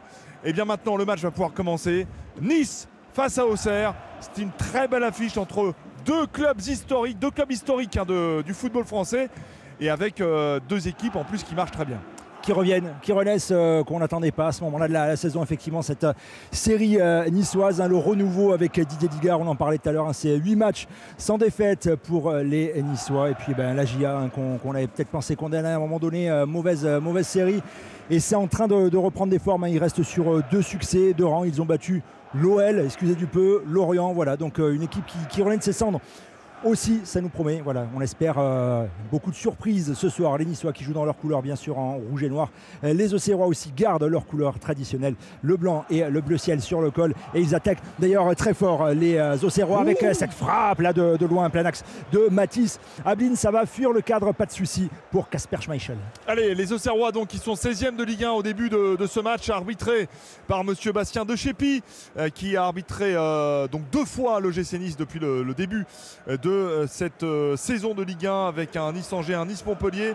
Et donc euh, l'arbitre Monsieur De Chépi, 37 ans, pour ce match qui a commencé sous les chapeaux de roue avec une première offensive de la- de l'attaquant Mathis Ablin, euh, prêté par le Stade Rennais, et qui s'est faufilé entre la défense rugueuse de, Nice, un Nice qui est la deuxième meilleure défense de Ligue 1 et Casper Schmeichel qui est impeccable hein, depuis quelques matchs euh, donc depuis qu'il euh, va mieux hein, tout simplement le- l'international danois avec 6 matchs sans prendre de but en 2023 égalité avec Nantes et Barcelone c'est une statistique assez incroyable. Les euh, Niçois en 2023 ont une muraille. Donc en défense on va voir ce qui se passe. En tout cas Stéphane Burgat a sorti ses jumelles comme Thierry Roland. C'est ça. Pour regarder ce qui se passe sur le terrain. Ce sont les Niçois qui ont le ballon. Effectivement, ils euh, font tourner au niveau du rond central avec euh, le capitaine Dante. Euh, assez peu d'ajustements finalement pour ce match. La seule surprise hein, sur le, le 11 de départ niçois, c'est Pablo Rosario, le milieu défensif hollandais qui sera titulaire ce soir. C'est vrai qu'on a, des, absences, hein, notamment Aaron Ramsey voilà, qui va manquer aux Niçois pour ce match. Pour le reste, c'est sans surprise, si ce n'est eh bien, la deuxième titularisation en deux matchs pour le tout jeune Ayoub Amoraoui sur le, couloir gauche de, la défense niçoise. Il avait assuré, hein, il ne s'était pas laissé impressionner hein, pour le, choc face à, Monaco. Ben voilà, Didier Adigard lui euh, répète sa confiance, hein, vu qu'on a des, absents sur, des joueurs de couloir, notamment Melvin Barr ou Mendy euh, qui sont absents euh, sur la feuille de Nice. Et ça se bagarre bien là pour le moment au niveau de la ligne médiane avec les Auxerrois qui vont quand même perdre ce ballon et les Niçois qui vont pouvoir écarter. Oui, les Niçois euh, qui euh, sont donc euh, maintenant avec la balle dans les pieds, avec notamment Dante et euh, Todibo en défense, un peu pressé hein, par les, les Auxerrois, avec une ligne défensive de 5 joueurs hein, du côté de la Auxerre, avec Zedaka, avec Ravoloson, Jubal le Brésilien, et puis Isaac Touré en prêt de l'Olympique de Marseille, un immense joueur que vous connaissez très bien. Un petit basketteur, 2m06 effectivement, euh, qui Alors c'est pas. Wembanyama, mais c'est presque ça. Et c'est même ça a été compliqué pour, pour lui à Marseille. hein. C'est vrai qu'il s'est Ouais. pris quelques cartons, voilà, gérer ses longues jambes et euh, il est souvent parti à, à la faute. Il n'avait pas la, la confiance d'Igor Tudor. Il trouve du temps de jeu euh, ici euh, et c'est tant mieux pour lui. Allez, la balle pour euh, les Niçois, toujours avec cette touche. On joue depuis 3 minutes 0-0 entre Niçois et Auxerrois. Et on va combiner là sur le côté droit avec ce centre peut-être de euh, Thuram qui va être euh, arrêté euh, par la défense et notamment par Mensa, le Ghanéen. Du côté de la GIA, on va dégager loin dans les pieds de Dante qui va récupérer dans le rond central, qui va glisser ce ballon à destination de Ayoub Amraoui. Ayoub Amraoui qui va avancer. Un bon relais là à l'instant sur le côté gauche avec Diop. Peut-être Amraoui pour euh, centrer. Finalement, le ballon euh, a été euh, sorti, sorti en touche pour les Auxerrois. Toujours donc 0-0, 4 minutes de jeu. Nous sommes ici à l'Alliance Riviera, donc en, on va dire en, en banlieue niçoise. C'est plus le stade du Ray en centre-ville, c'est autre chose, c'est tout neuf et ça marche bien pour les Niçois euh, depuis donc euh, celui qui est en train euh, bah, de dire quelques mots là, ces joueurs, c'est Didier Digard, l'ancien défenseur, 36 ans. Qui a été euh, voilà, un joueur important hein, du côté de l'OGC Nice. Avant, il avait été au Havre et euh, il est très heureux d'être euh, d'être ici, d'avoir euh, donné un nouvel élan à ce club, lui qui devait être qu'intérimaire. Allez, le contre pour les Niçois maintenant sur euh, le côté droit avec un centre dans la surface de réparation pour une tête défensive euh, de la GIA de Jubal. Et ça va être récupéré par les Niçois. Attention à cette frappe, peut-être, oui, de Rosario qui a été contré. Ça, ça, presse, ça presse fort et il se projette vite. Là, on le voit, les, les Auxerrois en situation de contre. On est parti sur la droite avec l'ancien Messin, Gauthier, Aïn. Sa bagarre dure. Est-ce qu'ils vont arriver? Diop à lui prendre le ballon Non, ils arrivent à écarter les Auxerrois. On s'est projeté sur le couloir euh, gauche de Bensiki. Euh, Dembélé, ça va continuer de combiner, de gagner quelques mètres. Et ce ballon qui va être perdu. Belle couverture de euh, Lontomba, les qui récupèrent ce ballon. Allez, à l'entrée de leur surface de, réparation, on écarte avec euh, Dante. Dante, euh, le capitaine, il n'est pas pressé, il prend euh, le champ. Il a deux solutions qui lui sont emportées sur sa gauche. hein. Il, y a, Diop et, Amraoui. Est-ce qu'il va aller chercher Effectivement, il vient trouver Amraoui. Amraoui. Il avait Diop. On va jouer en deux temps, peut-être avec Kufren, Kefren, Kefren. Voilà pour Diop. Pas très agressif là sur le, pressing. Euh, les Auxerrois, ça laisse de l'espace aux Niçois qui vont écarter, qui vont se projeter sur le couloir droit. Oui, les Niçois qui ont toujours le, le ballon avec maintenant sur le côté droit. Eh bien, c'est Jordan euh, Lotomba euh, qui va essayer de faire euh, un petit peu d'étincelle dans la surface de réparation. Centre deuxième poteau. Peut-être une reprise de Kefren Turam. Ça a été contrôlé de la poitrine. Il est obligé de sortir de la zone de vérité. Il a toujours le ballon du pied droit à la destination de Diop qui va centrer. C'était un superbe centre. C'est une tête au Serrois. C'est le premier corner de la partie. Il est Et pour le GC c'est. Touré effectivement qui a fait parler son double mètre pour sortir ce ballon pour être plus haut que tout le monde et écarter la menace. Corner donc à venir de la droite vers la gauche pour euh, l'OGC Nice. Euh, Sofiane Diop qui est le premier à se porter euh, pour donc tirer. Il a la possibilité, Gaëtan Laborde hein, qui reste à, ses côtés pour l'option, la solution en deux temps. Sinon on a trois autres joueurs à la sortie de la surface de réparation. Non, Gaëtan Laborde qui va finalement venir dans la surface. C'est tiré un peu large. On a essayé une combinaison, la reprise de loin, pourquoi pas? C'était dans la course. C'est c'est Amraoui, Ayoub Amraoui qui euh, tente sa chance et ça passera à côté. Alors, on va regarder un peu les, les tribunes et puis après, je vous donnerai une toute petite info compo sur, euh, sur la GIA. Les tribunes, elles sont à moitié pleines. Voilà, c'est pas la, la plus grosse affiche. En revanche, coup de chapeau aux Auxerrois. Je sais pas si vous avez vu dans l'équipe. Effectivement. Mais c'est assez incroyable. C'est le quatrième club à avoir le plus de supporters en déplacement. Après euh, Paris, Marseille et Lens. Et ils peuvent compter donc sur des groupes de supporters euh, extérieurs à, à la ville.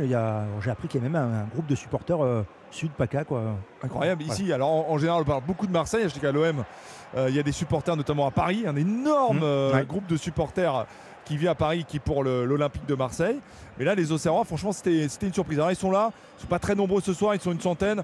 Euh, certains ont pris leur, voiture de région PACA, Kefren Turam, là pour euh, les Niçois, à trentaine, euh, une trentaine de mètres, et une tête auxerroise, et pour peut-être relancer la, machine. Et l'info compo, c'est Gauthier, un titulaire à la place de Perrin, voilà, sur le flanc de, l'attaque côté gauche, aux côtés d'Ablin et de Siriki Bendembele. Les Niçois qui ont récupéré ce ballon, ils sont dans leur camp, les euh, défenseurs euh, centraux, euh, Jean-Claire Todibo sur sa droite. On va essayer d'écarter, d'accélérer tout ça avec Lotomba qui essaie de prolonger ce ballon dans, l'axe, mais c'est récupéré par les. Est-ce qu'ils vont arriver à sortir ce ballon proprement Oui, ils vont obtenir même une faute pour se donner un petit peu d'air, les joueurs. Isaac Touré, euh, l'ancien Marseillais, qui a obtenu cette euh, faute. C'est euh, joué assez rapidement. Ce coup franc, on écarte. On revient jusque dans les pieds de Yonut Radou, le gardien prêté par l'Inter Milan. Et long ballon, là, on cherchait Gauthier dans la, dans la profondeur, mais pas de problème. C'est récupéré de la tête par le capitaine Dante. Ouais, Dante avec euh, maintenant la balle euh, dans la profondeur pour euh, Boudouaï euh, qui a le, ballon. Dans le rond central, on revient derrière sur Dante, bien sûr, le solide défenseur brésilien de l'OGC Nice, 39 ans.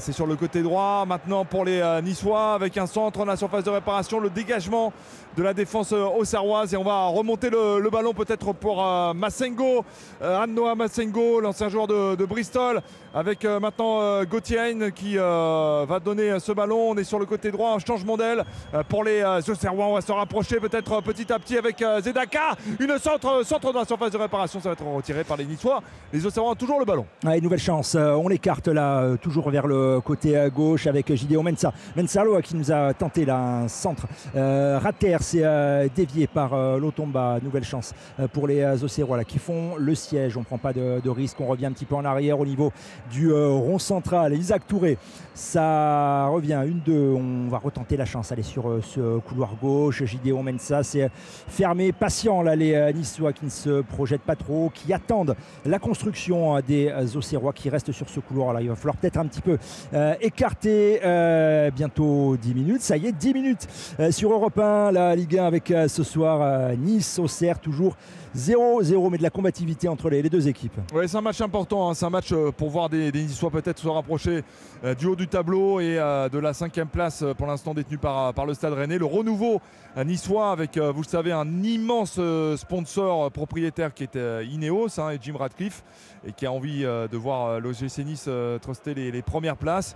Et puis un euh, que l'on adore évidemment à Europe 1 avec Giroud, notre consultant, qui est un, club mythique qui retrouve la Ligue 1 et qui se bat pour, euh, pour rester au, plus haut niveau avec ce très très beau maillot euh, blanc et puis des supporters euh, merveilleux, notamment à la Baie des Champs, avec des jeunes, hein, une jeune génération de, supporters qui, revient.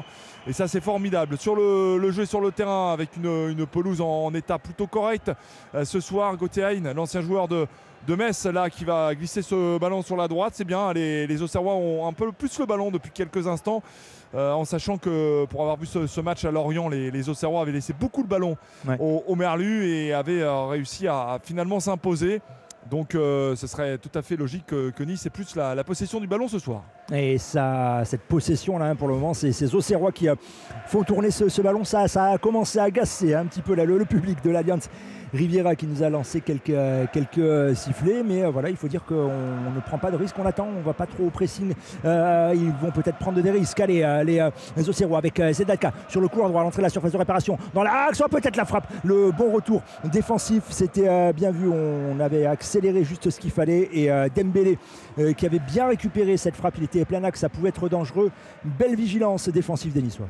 Avec euh, Dante maintenant pour euh, Jean-Claire Todibo, le joueur de 23 ans. On est euh, désormais sur le côté droit avec Jordan Lotomba, le Suisse congolais de 24 ans, avec cette balle sur le côté gauche. Voilà, on, essaie de passer par, les, par les ailes, comme on dit, euh, élargir le, jeu, hein, comme euh, les, entraîneurs hein, euh, le, disent ainsi. Et c'est vrai que c'est important parce que comme ça, on va trouver des, possibilités, notamment sur le côté droit, avec maintenant Pablo Rosario, le centre dans la surface de réparation. C'est une tête euh, auxerroise de, auxerroise de Ravelosson.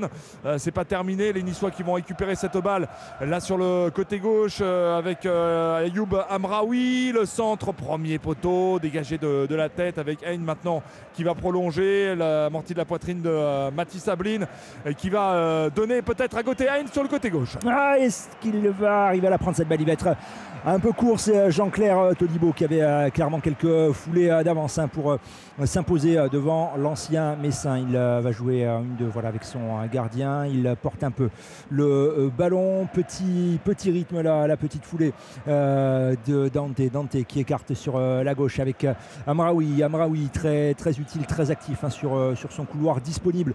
Euh, surtout hein, le, jeune joueur formé au club euh, né à la Seine dans le département voisin du, Var et un garçon qui a, du potentiel. On le voit sérieux dans le, placement et toujours disponible. D'ailleurs, on a les, deux joueurs là qui ont, de l'espace sur le, couloir euh, gauche niçois parce qu'on est un petit peu enfermé là sur, la droite. Euh, on va tenter un ballon en cloche dans la surface de réparation sans problème. C'est euh, prolongé de la poitrine par les Auxerrois jusque dans les pieds de Yonut Radou. 0-0, vous êtes sur Europe 1, 14 minutes de jeu dans ce match de Ligue 1, le premier de cette 26e journée. Il y aura d'autres très belles rencontres, mais ce soir, bien sûr, c'est euh, Face à Nice, euh, puisque bah, les Niçois et les Auxerrois ont, évidemment euh, des objectifs différents. Et puis ensuite, on, suivra euh, demain le Paris Saint-Germain face à Nantes. Euh, au, Parc des Princes, match très important pour euh, les Nantais, mais aussi pour les Parisiens qui vont préparer euh, ce déplacement au Bayern Munich et essayer de retrouver un peu leur- leurs esprits et de l'efficacité. Pour l'instant, on est ici à Nice avec Gaëtan Laborde, l'ancien euh, qui a 2-3 joueurs sur le rable, obligé de revenir derrière et de s'appuyer. Euh, sur euh, euh, Boudaoui, l'Algérien de 23 ans, c'est un ballon pour Laborde. Laborde qui va frapper, Laborde qui frappe, et Laborde à côté, c'était une frappe de mule qui est passée à côté pour l'attaquant véloce et puissant. Mais euh, c'était une tentative. Et c'est bien parce que du côté de Nice, ça va peut-être un peu réveiller. Il y a une première occasion pour les Auxerrois. Et là, les Niçois vont, euh, on va dire, égaliser en nombre d'occasions. Ouais, il fallait au moins voilà, tenter euh, quelque chose. euh, et les Auxerrois qui euh, se dégagent avec euh, Yonut euh, Radou. Long ballon qui va retomber dans le camp des Niçois. Première déviation des Aiglons de la tête. Il a essayé de se l'amener, Mathis Sabine, l'Auxerrois. Mais la belle couverture, on l'a ratissé comme il fallait du côté de, Rosario et des Niçois pour récupérer ce ballon. Là, c'est le capitaine Dante qui a la balle face à Hein. Il arrive à passer avec Rosario. Rosario sur le, le couloir gauche avec Sofiane Diop. Il avait ah, l'appel euh, d'Amaraoui sur sa gauche. Il a préféré chercher euh, Kefren, mais c'était plus compliqué. Euh, le ballon là, qui va sortir en, touche. Ce sera une remise en jeu pour les Niçois dans le camp des Auxerrois. 0-0 donc euh, après 15 minutes de jeu et un ballon pour euh, les Niçois qui pour l'instant ont la possession euh, du, euh, du ballon plutôt euh, en faveur donc de, de l'OGC Nice même largement 75% de possession de balle et des Auxerrois un peu plus un peu plus mais en termes de, on va dire de, tir bien sûr c'est à égalité euh, une occasion de part et d'autre euh, avec euh, cette balle là sur les Niçois et Hicham Badawi sur le côté droit qui va se faire déposséder du cuir. Jordan Lotomba qui vient pour lui apporter l'aide, une petite aide, hein, et notamment faire une, une bonne remise en jeu, une bonne touche. On est sur le côté gauche désormais avec Ayoub Amraoui. Amraoui a une trentaine de mètres. On revient derrière avec maintenant tous les joueurs de Nice qui sont dans le camp des Auxerrois. On met la pression avec maintenant sur le côté gauche Sofiane Diop. Sofiane Diop qui rentre dans la surface de réparation, qui va frapper. Oh, et l'intervention, le genou ou la jambe d'un défenseur auxerrois pour retirer euh, ce ballon parce que sinon il était en train de mettre le feu. Sofiane Diop dans la surface de réparation auxerroise. Et bien c'était votre euh, ami, euh, non c'est Revoluson. C'est Revoluson, ouais. Qui a mis ce ballon. Le malgache, effectivement, qui, a- qui va sortir. Euh, ce ballon, le corner à venir. C'est peut-être votre ami d'ailleurs. Allez savoir. De la gauche vers la droite. Gaëtan Laborde, euh, Sofiane Diop à ses côtés. Non, non, euh, fausse piste, c'est tiré. Ça va retomber Oh, au niveau de la ligne des 6 mètres. Ce ballon qui a traîné euh, par terre, mais personne qui n'a pu le reprendre. Les Auxerrois qui ont pu dégager ce ballon à, à la hâte. Ça va retomber au niveau de la ligne médiane, mais ça va revenir très très vite. Et là, il y a des espaces avec Laborde, le centre. Oh, c'est dévié de la tête par les Auxerrois. Ça commence à devenir chaud là sur le, but euh, de Yonut Radou pour euh, les Auxerrois qui essayent de partir en contre. Mais là, mais ça va sortir en touche. Oui, surtout qu'il y avait euh, Terem Mofi, celui qui a marqué un doublé lors du dernier match euh, face à l'équipe de, Monaco à Monaco. L'ancien joueur de, Lorient et qui fait partie des, des recrues de Florian Gisolfi. Vous savez, le directeur sportif nommé ici, ancien de Reims, ancien de Lens, et qui a fait des merveilles à chaque fois, et qui là est en train de faire des merveilles aussi d'une certaine façon, parce que c'est son premier mercato, vrai mercato. Et là, l'arrivée de, de euh, Mofi est une, euh, une excellente nouvelle pour les joueurs niçois. Euh, donc euh, parce que cette équipe de Nice va évidemment euh, beaucoup mieux. Et puis il y a aussi un garçon comme Youssouf l'ancien joueur d'Istanbul Bachek Chahir qui est sur le, banc mais qui est vraiment excellent et qui a signé jusqu'en 2027 pour 11 millions d'euros. Donc voilà quelques recrues. Ça a coûté un, peu cher hein, 40 millions au total. Mais une équipe de Nice transfigurée aussi grâce à sa politique sportive ambitieuse avec Gauthier Hain sur le côté droit pour Auxerre Aïn, euh, Zedatka, on reste euh, à droite. Allez, peut-être le centre à venir de la gauche vers la droite. Une première fin de frappe. Attention, ça revient au niveau de Gauthier. Aïe, oh là là, on a failli se tromper. Jean-Claire Todibou, il y avait une, euh, une espèce de talonnade de, de. Gauthier. Et, euh, le ballon qui, est- qui est récupéré euh, est dévié là par le, le défenseur niçois. Pas de problème, il est, il est vigilant, Michael. Oui, exactement, parce que ça pouvait faire un, but contre son camp, euh, comme on dit un CSC. Et ça s'est euh, heureusement arrêté dans les gants du gardien euh, Radou de l'équipe, pardon, Casper Schmeichel, le gardien niçois avec sa tignasse blonde. On ne peut pas, bien sûr, le, le louper. Et son maillot et short vert et ses chaussettes aussi vertes fluo. Alors que de l'autre côté, c'est plutôt du fluo, du jaune fluo pour le gardien Auxerrois. Donc des Niçois qui ont le ballon, le score 0-0, 20 minutes de jeu, c'est la Ligue 1, c'est Europe 1.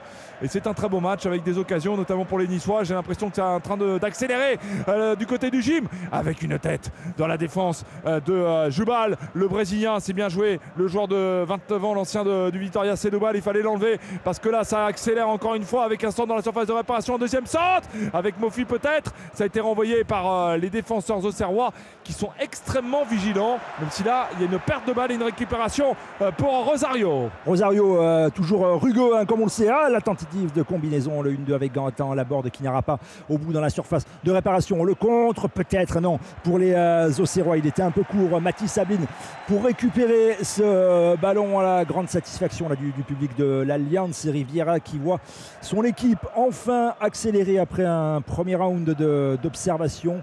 Le danger niçois hein, qui se confirme, qui se précise sur le but auxerrois. Ça joue bien, il y a du rythme, mais pour l'instant, ça reste à 0-0 entre Nice et Auxerre sur Europe. Tous les soirs, 7 jours sur 7, Europe 1 Sport avec Lionel Rousseau. La grande soirée football sur Europe 1 avec euh, Nice-Auxerre 0-0 pour l'instant entre les deux formations. Cyril Delamorinerie, Stéphane Burgat, micro ouvert pour nos envoyés spéciaux, nos commentateurs. Patrick Julliard, expert football, mais expert niçois également, va nous donner son J'ai les deux sentiment. casquettes. Exactement. Gardez- Gardez-les bien, bien accrochés, vissés sur la tête, vos deux casquettes. Euh, juste le temps, avant de vous céder la parole, Patrick, euh, de vous donner quelques évolutions de score à l'étranger d'abord. En Espagne, il y a un match ce soir qui a démarré il y a 18 minutes 0-0 entre la Real Sociedad et Cadix. En Allemagne, euh, la pause et le Borussia Dortmund qui mène 2 0 face euh, à Leipzig. Tandis qu'en Italie, Naples à la demi-heure de jeu et la Lazio Rome sont à égalité 0 à 0.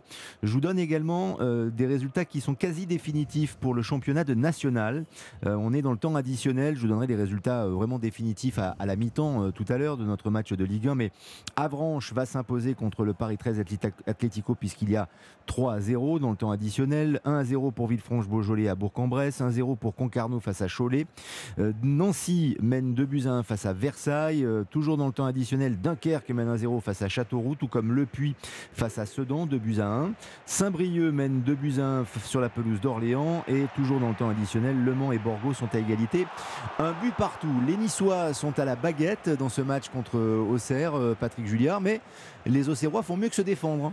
Oui, les Auxerrois font bloc, ils acceptent dans une certaine mesure la domination niçoise, ils défendent bas, en ligne serrée, et pour l'instant, ils ne font pas d'erreur.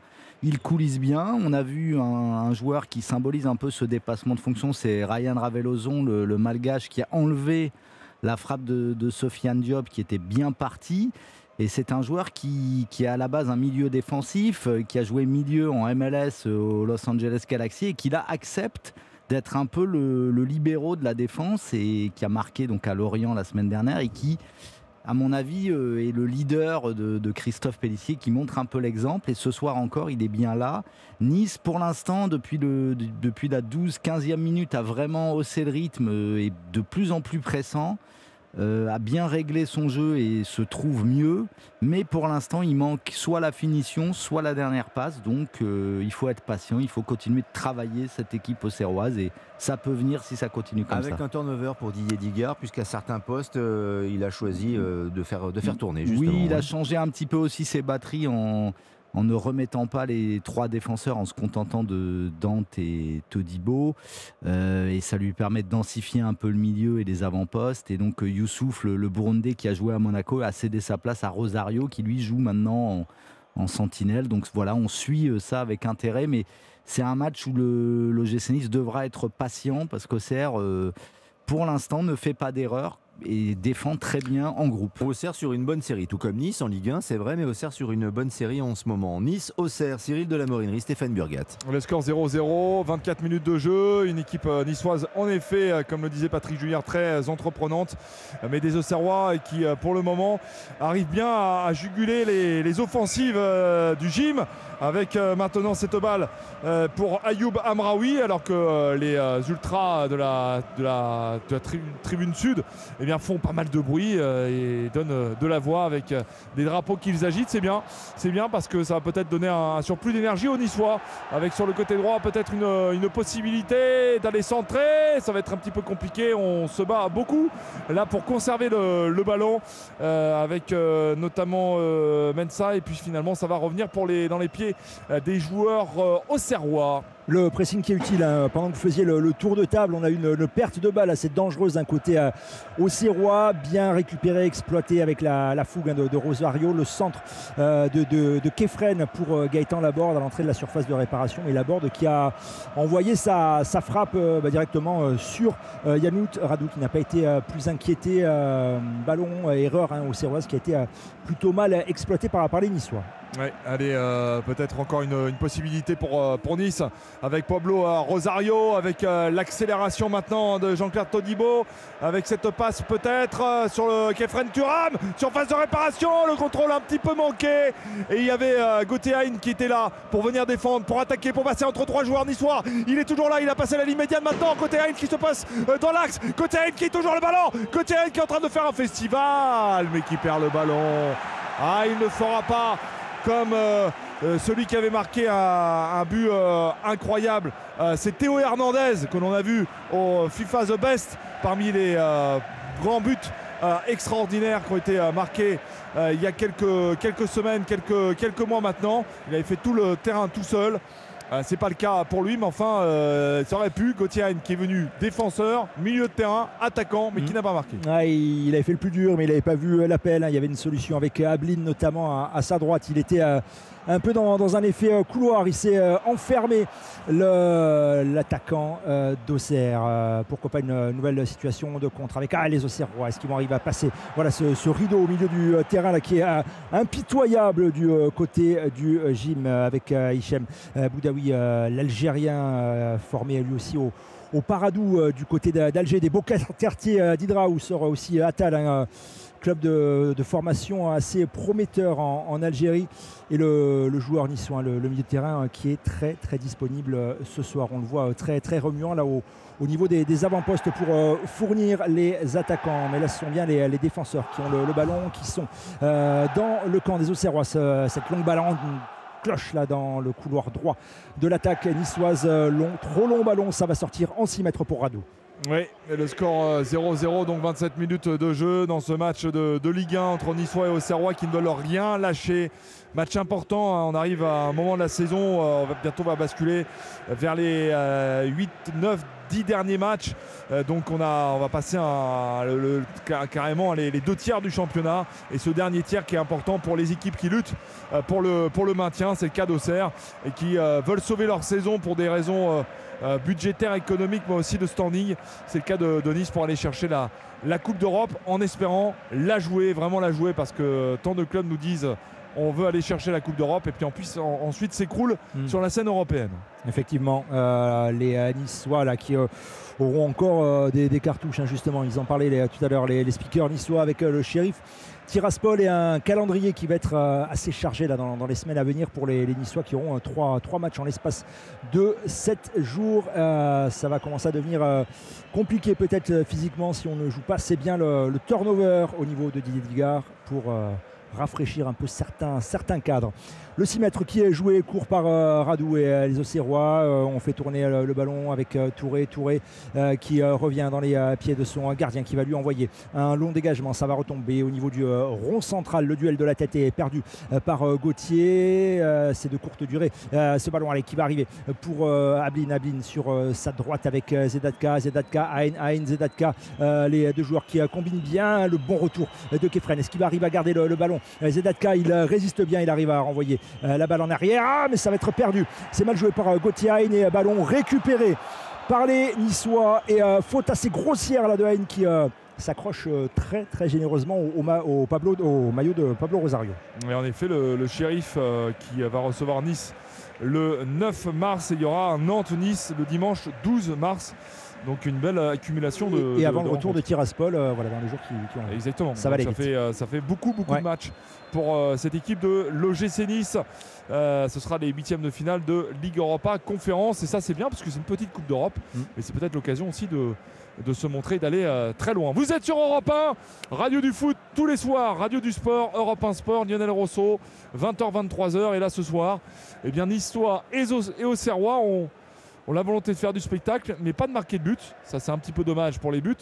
Mais en revanche, on voit euh, sur les ralentis Didier Digard, très attentif avec sa, sa longue barbe, l'ancien euh, défenseur de l'OGC Nice, pour regarder ce qui se passe sur le terrain, et notamment son joueur. Ouais, Sofiane Diop. Sofiane Diop euh, l'ancien monégasque là qui a s'est fait mal tout seul. on l'a vu trébucher, se tordre peut-être la, la cheville.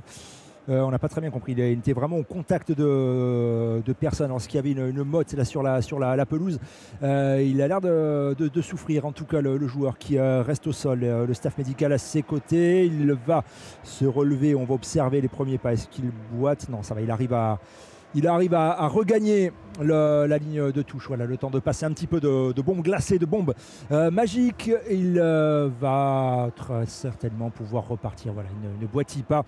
L'ailier gauche niçois qui va reprendre sa place dans quelques secondes. Allez, quelques statistiques. euh, ce soir, 63% de possession de balle, donc ça baisse un petit peu hein, côté niçois et ça remonte du côté de, de la GIA Auxerre avec deux fois plus de passes ou presque, euh, 230 passes contre 135 pour l'équipe euh, niçoise et euh, surtout euh, des passes réussies en nombre, 200 contre euh, 100, donc le double pour l'équipe niçoise de Kefren Turam qui a le ballon à une trentaine de mètres, qui se retourne, fait la toupie, il va donner peut-être à Diop, non finalement ce sera à destination d'Ayoub Amraoui, la domination niçoise toujours avec cinq occasions dans cette rencontre, mais c'est un petit peu trop timide pour le moment avec des frappes essentiellement non cadrées.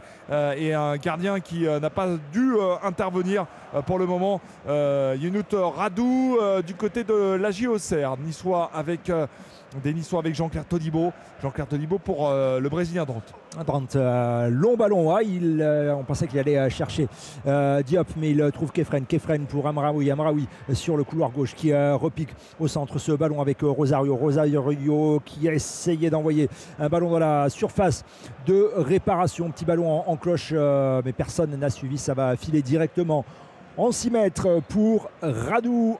Le gardien prêté donc par l'Inter Milan, lui qui a été euh, pas mal baladé de près en près ces euh, dernières années par euh, l'Inter et qui aimerait bien se montrer un peu, trouver un club, trouver un, un challenge un peu plus euh, stable pour lui et pas simplement faire des, des clubs euh, différents d'une d'une saison à l'autre. Et alors qu'on a un nouveau euh, Diop, j'ai l'impression qu'il est encore une fois au sol. C'est ça, commence Diop. à être un petit peu inquiétant. Ça hein, fait deux si fois de suite. Il boite euh, l'ami Diop. Donc il va peut-être euh, devoir euh, céder sa place euh, du côté de, de l'OGC Nice, le franco-sénégalais de 22 ans. Euh, ça serait un petit coup dur hein, pour, le, pour les Niçois. Il y a des applaudissements. Euh, pour l'instant, il, euh, s'entête à rester sur le terrain. Mais il y a quand même deux soigneurs à côté de lui. J'ai l'impression que le, changement devient inéluctable. Il va y avoir d'ailleurs un, joueur qui va se, préparer sur le bord de, la pelouse, que c'est pas Boigny. On va voir ça dans un instant euh, du côté de l'OGC Nice. Effectivement, il y a le, le tableau qui va être euh, sorti, euh, donc sorti effectivement de Diop et euh, l'entrée de Badreddine Boilani, 18 ans, tout juste petit euh, gabarit 1m72, l'ailier droit formé euh, au LOSC qui est arrivé l'été dernier.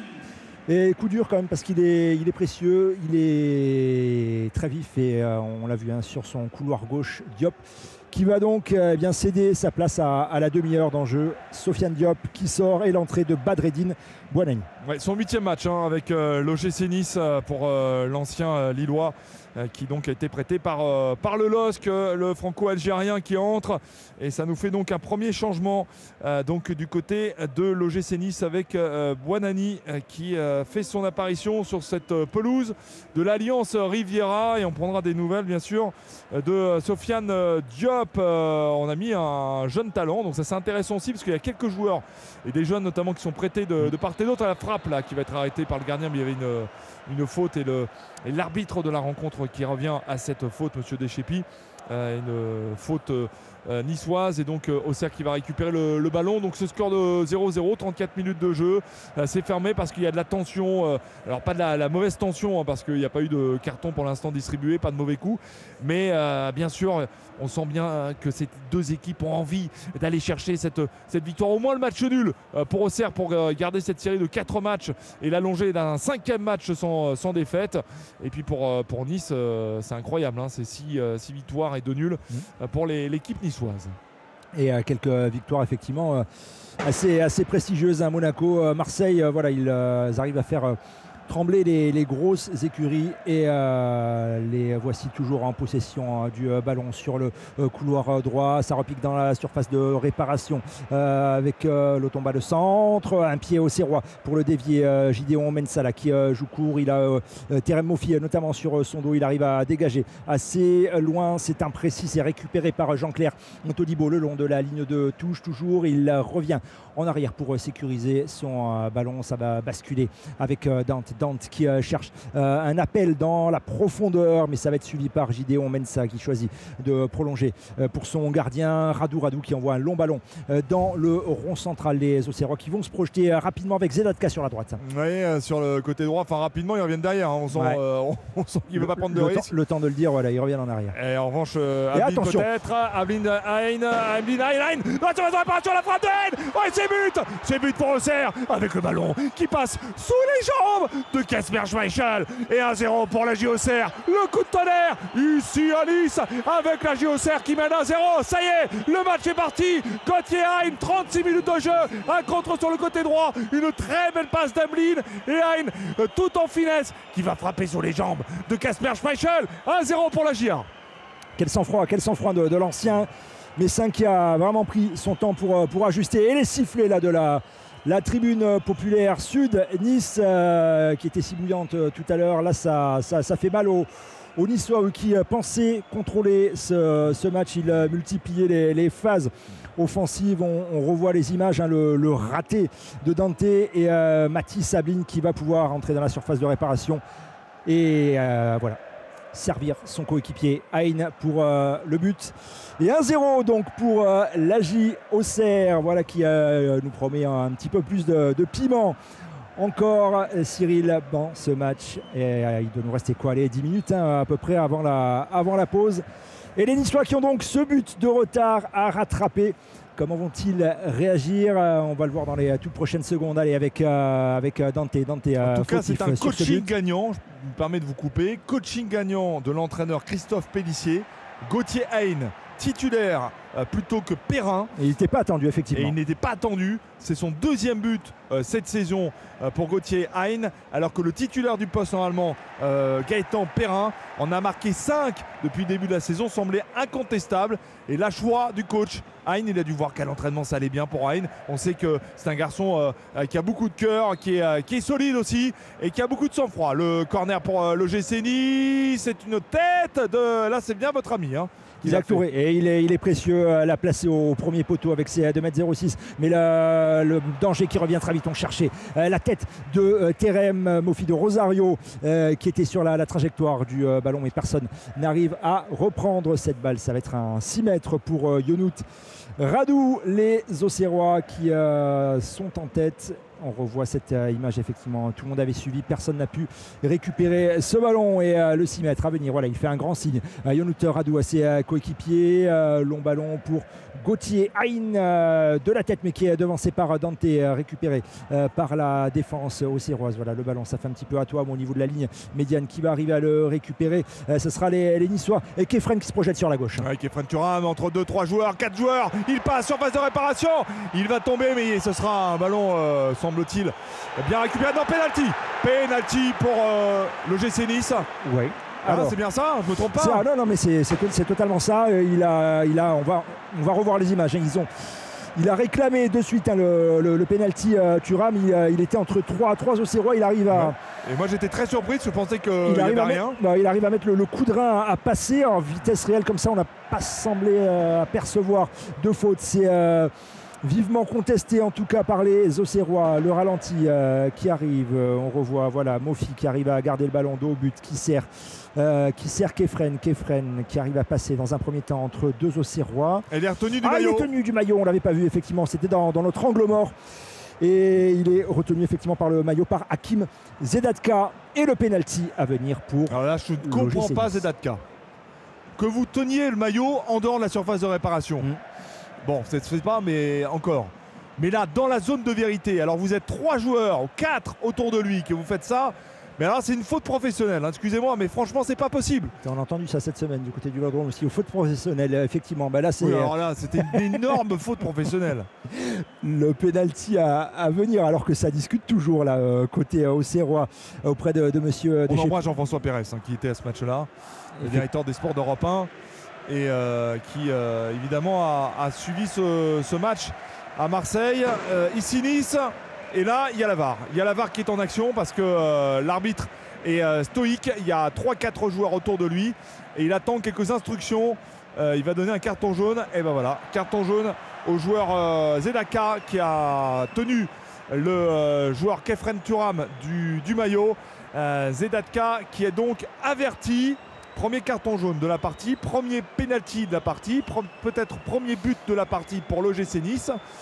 Euh, Est-ce que c'est la board qui se C'est la board. C'est ça C'est la board, Eh ben voilà. dès, dès le départ. Voilà, il est, euh, il est resté euh, dans sa bulle au niveau du, du point de pénalty. Il a euh, laissé les, les autres dans, dans leur coin. Euh, Yonout Radou, le gardien de Auxerre, qui a est à genoux là sur, sur sa ligne euh, médiane alors que Laborde euh, prend quelques pas d'élan. Il est euh, toujours en position. Bah, voilà, il se redresse. Le gardien de la GOCR, le face-à-face Nice euh, qui peut recoller au score. C'est euh, dans les pieds de Gaëtan euh, Laborde et sa capacité de frappe puissante. On le sait, l'attaquant, l'ancien attaquant de Montpellier qui a la, balle, la balle pour revenir au score. Voilà, on fait signe, tout est sifflé, tout est, tout est en place, tout le monde attend juste le coup de sifflet pour que Gaëtan Laborde, ça y est, puisse prendre quelques pas d'élan seulement. Ça part bien La parade, la parade incroyable de Yonou Radou. Il a essayé de placer la balle juste en dessous de la barre transversale, mais il était là, il, était, euh, il avait la main bien ferme, le gardien de but. Auxerrois qui vient sauver les siens et Auxerre qui mène toujours un but à zéro. Attention quand même, corner à venir de la droite vers la gauche. Il est formidable ce gardien.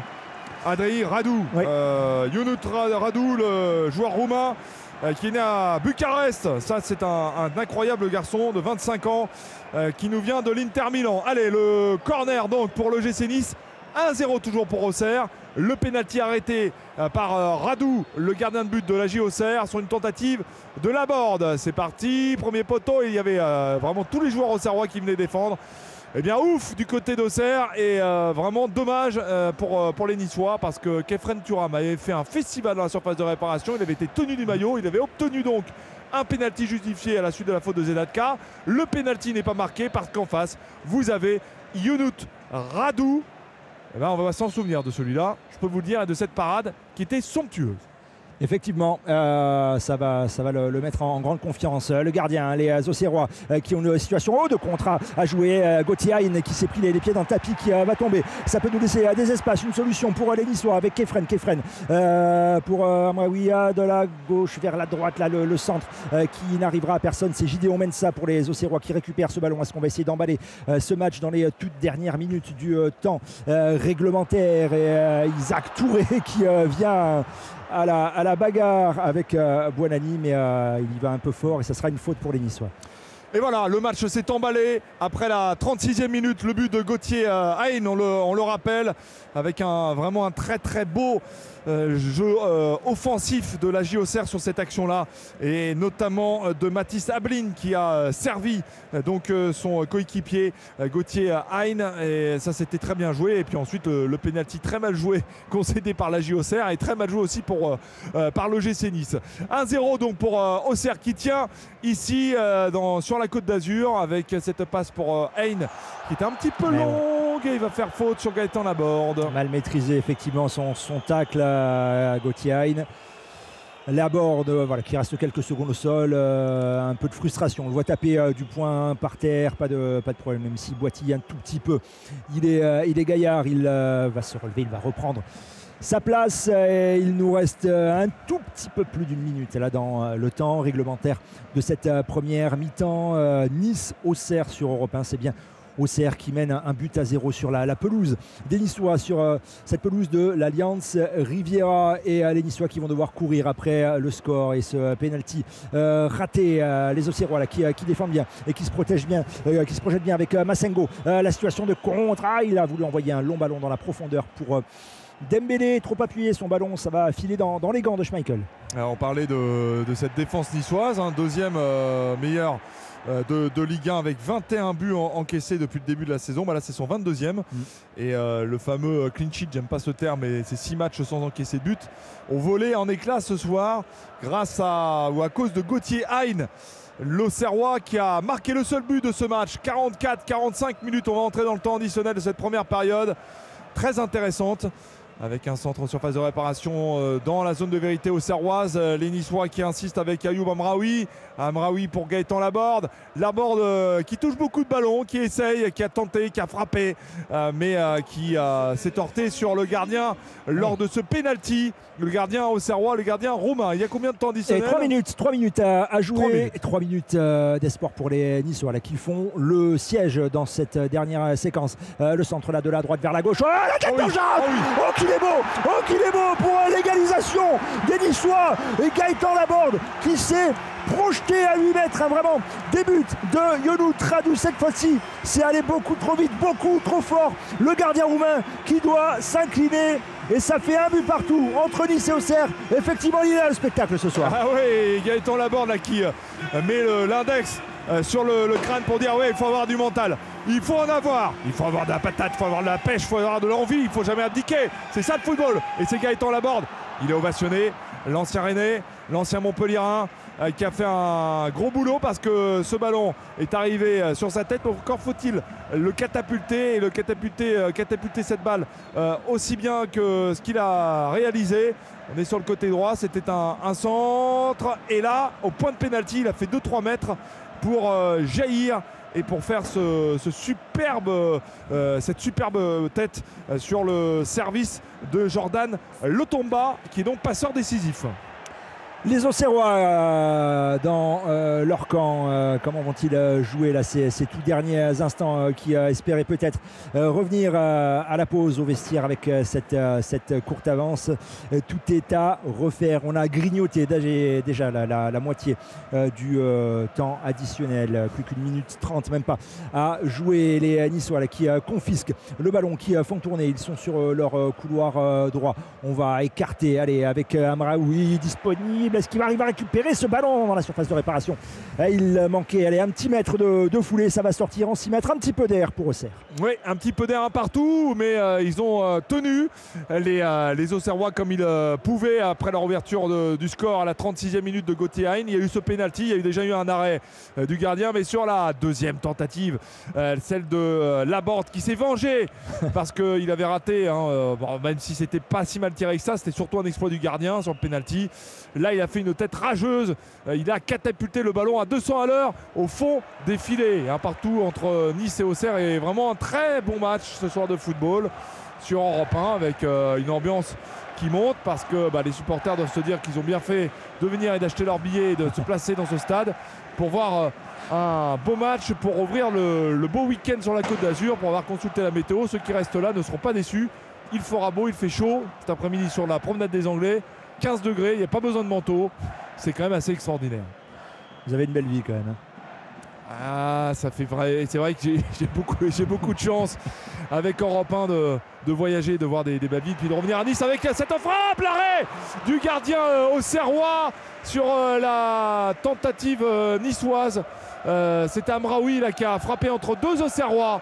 Et ça, on va s'en arrêter là, hein, de cette première mi-temps un partout. Donc, entre Auxerrois et Niçois, Auxerre a ouvert le score avec Gauthier Hein et égalisation sur une très belle tête. Tête splendide de Gaëtan Laborde.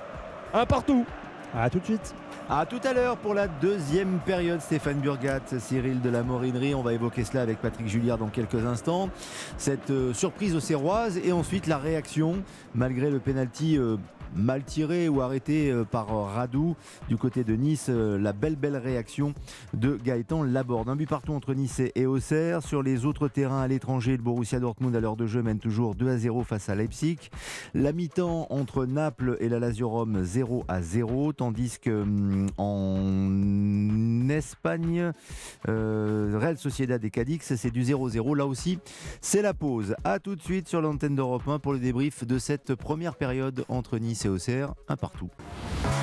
Europe 1 Sport, Lionel Rosso.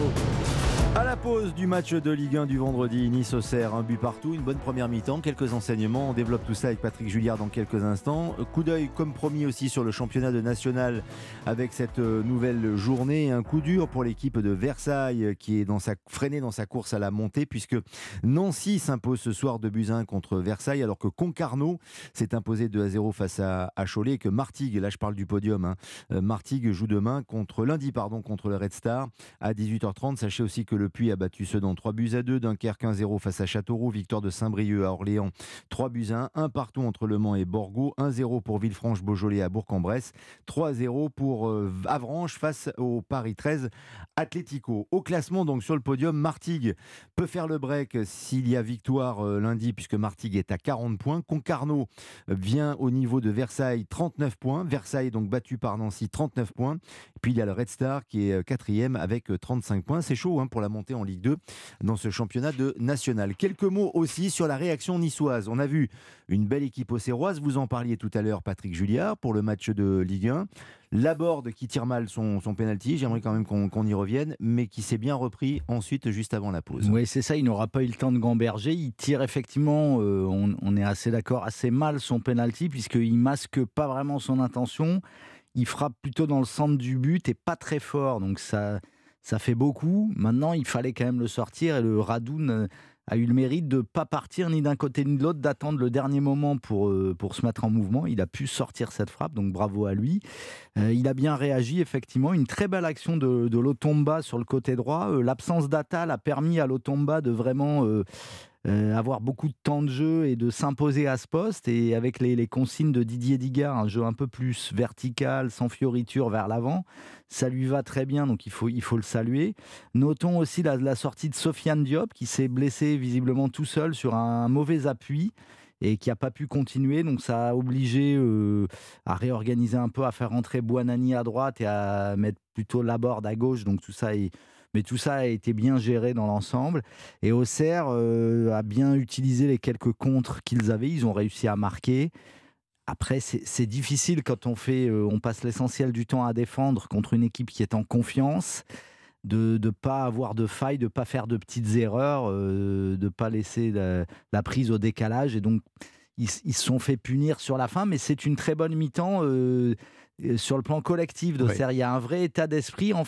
Il semble que Pellissier ait enfin trouvé le, le bon fil à tirer avec cet effectif-là. Illustré par un gardien, le roumain Ralou, Arrivé qui est cet très, très hiver, bon, qui est oui. arrivé cet hiver, euh, en effet, et qui a tout de suite su s'adapter et réussir des arrêts à chaque fois décisifs et spectaculaires. Exactement. Au- Autant on avait plutôt été déçu par Costil, qui avait été vu au départ comme un bon renfort, comme quelqu'un d'expérience, qui avait vraiment un ascendant sur ce groupe et qui finalement c'est a jamais vraiment pris la mesure de son rôle dans une équipe qui joue le maintien. Et, Et il est parti qui est à Lille pour, voilà. pour être gardien suppléant. hein. C'est ça. Et là, je trouve que Radou, ça va mieux avec l'état d'esprit un peu de commando que veut, veut insuffler euh, Pellissier depuis quelques semaines et qui fonctionne. Le- la, la victoire contre Lyon a vraiment été le déclic, euh, alors que jusqu'à jusqu'à présent, ça ne ça n'avait pas l'air de répondre. hein. Le groupe n'avait pas l'air de répondre vraiment aux exigences du coach. Et là, ça semble s'être mis en place euh, d'un coup alors qu'on on sentait Auxerre vraiment en difficulté. Là, ils ont trouvé le, visiblement le, la, bonne méthode, le, bon schéma et le bon état d'esprit pour aller essayer d'aller chercher ce maintien qui, qui reste loin d'être acquis, mais qui est en- maintenant plus accessible qu'il paraissait il y a 3-4 semaines. Petit mot également sur, euh, en quelques secondes sur euh, Nice qui va jouer en, en Coupe d'Europe en Moldavie contre Sheriff Tiraspol. Et euh, le club recommande à ses supporters, parce qu'il y a des menaces de hooliganisme en Moldavie, de ne pas se rendre euh, en, Mo- Oui, en Moldavie. hein. Effectivement, ce ne sera pas encouragé par le club. Certains pourraient toutefois s'y rendre, comme on dit, en indépendant, euh, par leur, euh, euh, à titre individuel. Euh, tous ne viennent d'ailleurs pas de, de France, d'autres viennent de pays aux alentours. hein. Il y a une diaspora de supporters, mais effectivement, c'est risqué, d'autant plus que c'est une région euh, séparatiste, proche de, de Moscou. Donc c'est très tendu en ce moment, c'est la Transnistrie. Donc tout ça est, est pas simple, mais bon, on espère On que ça parle se d'une passera bien. cinquantaine de supporters Ouais, ouais. niçois qui pourraient se rendre pour euh, ce match euh, de Coupe d'Europe. A tout de suite, Patrick Julliard pour la deuxième euh, période. Et je vous renvoie également à demain, l'émission entre 10h et 11h, les grandes voix d'Europe 1 qui mettent leur expertise au service des auditeurs. Catherine et Michel Cotta, Charles Villeneuve, Gérard Carrero qui débattent de l'actualité de la semaine aux côtés de Pierre Devino. Ce sera donc demain, 10h, 11h sur l'antenne d'Europe 1.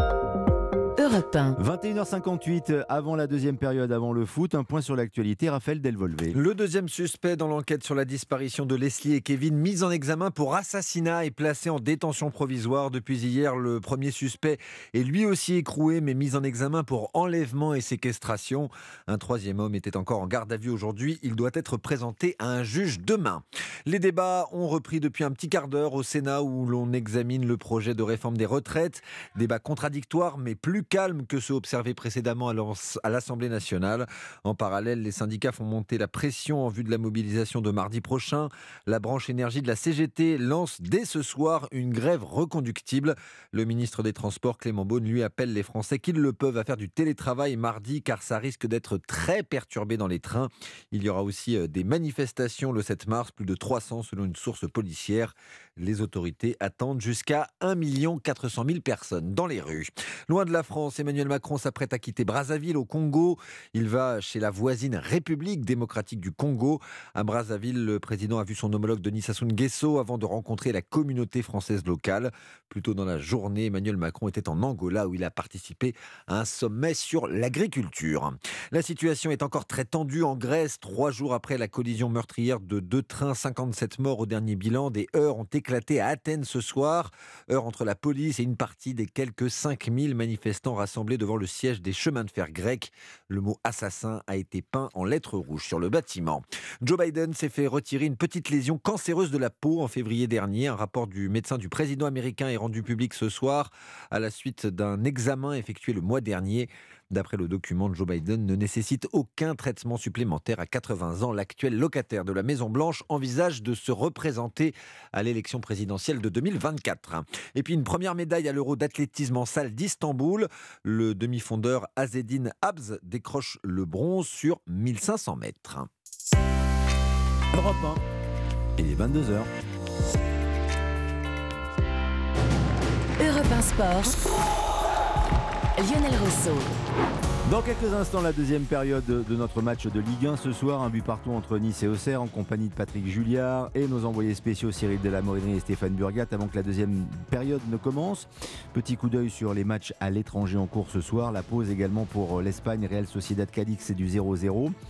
2 à 0 pour le Borussia Dortmund face à Leipzig en Allemagne à la 68e et une heure de jeu et 0-0 entre Naples et la Lazio Rome. Euh, sachez que ce soir en Portugal, il y a aussi le Benfica qui joue contre Famalicão à partir de 22h15. Avant d'ailleurs que euh, la deuxième période ne, commence euh, entre Nice et, et Auxerre, Patrick Julien, j'aimerais juste attirer votre attention. Il y a plusieurs matchs évidemment tout au long du week-end. On va les suivre sur Europe 1. Il y a PSG Nantes également. Et Antoine Comboiré a fait une déclaration. On l'écoutera demain et on en fera sans doute même un débat lundi parce que ça serait bien quand même que ça s'étende peut-être à tous les clubs de Ligue 1. Il a décidé de se rendre à Paris depuis Nantes en train et de retourner en car ensuite pour des raisons écologiques, pour des raisons environnementales. Il est très impliqué là-dedans. Et puis, ça rappelle le char à voile de Christophe Galtier aussi euh, par rapport à tout ça. Est-ce que vous trouvez que c'est une bonne initiative? Et est-ce bah que les clubs de Ligue 1 doivent montrer l'exemple?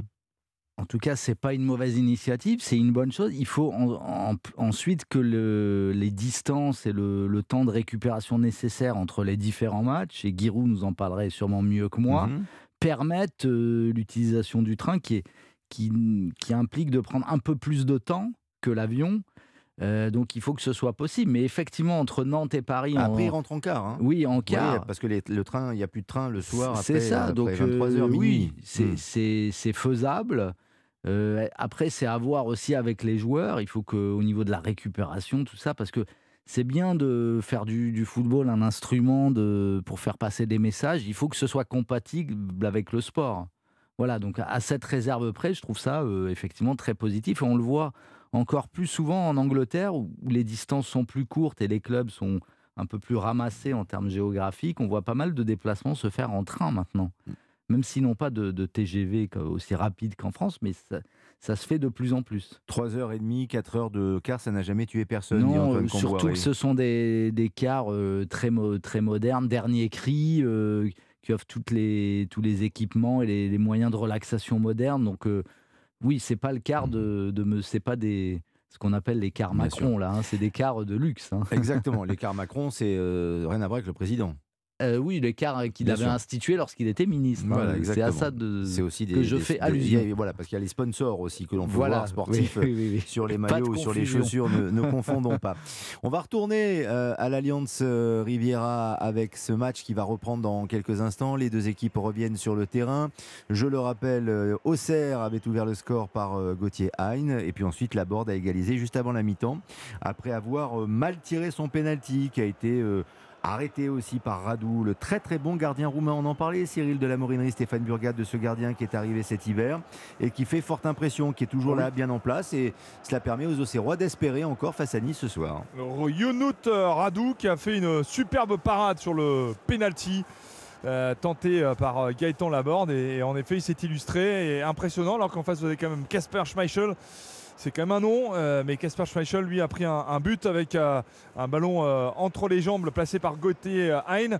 Et ensuite, malheureusement pour Radou, il a dû s'incliner sur une tête plongeante de Gaëtan Laborde. Un partout et euh, le match qui va reprendre sur euh, un, coup de, bah, coup de pied de Gauthier Hein puisque c'est lui qui donne le coup d'envoi de cette seconde période entre Nice et la JOCR ballon pour le gardien de but Casper Schmeichel qui va donner donc à Dante Dante sur le côté gauche remontée de balle du côté de l'OGC Nice pour Amraoui avec Dante Maintenant pour euh, Jean-Claire Todibo, euh, pas de changement hein, euh, de la part des deux entraîneurs. On a remis les mêmes acteurs en sachant que, on vous l'a dit tout à l'heure, Sofiane Diop a laissé sa place à Buonani qui est entré en, cours de match. Diop qui avait un petit peu de, mal, qui boitait et qui est entré donc au, vestiaire niçois et aux Serrois qui sont à un partout, mais les supporters de, Nice ont, bon espoir parce que vu la, la première mi-temps, il y a eu quand même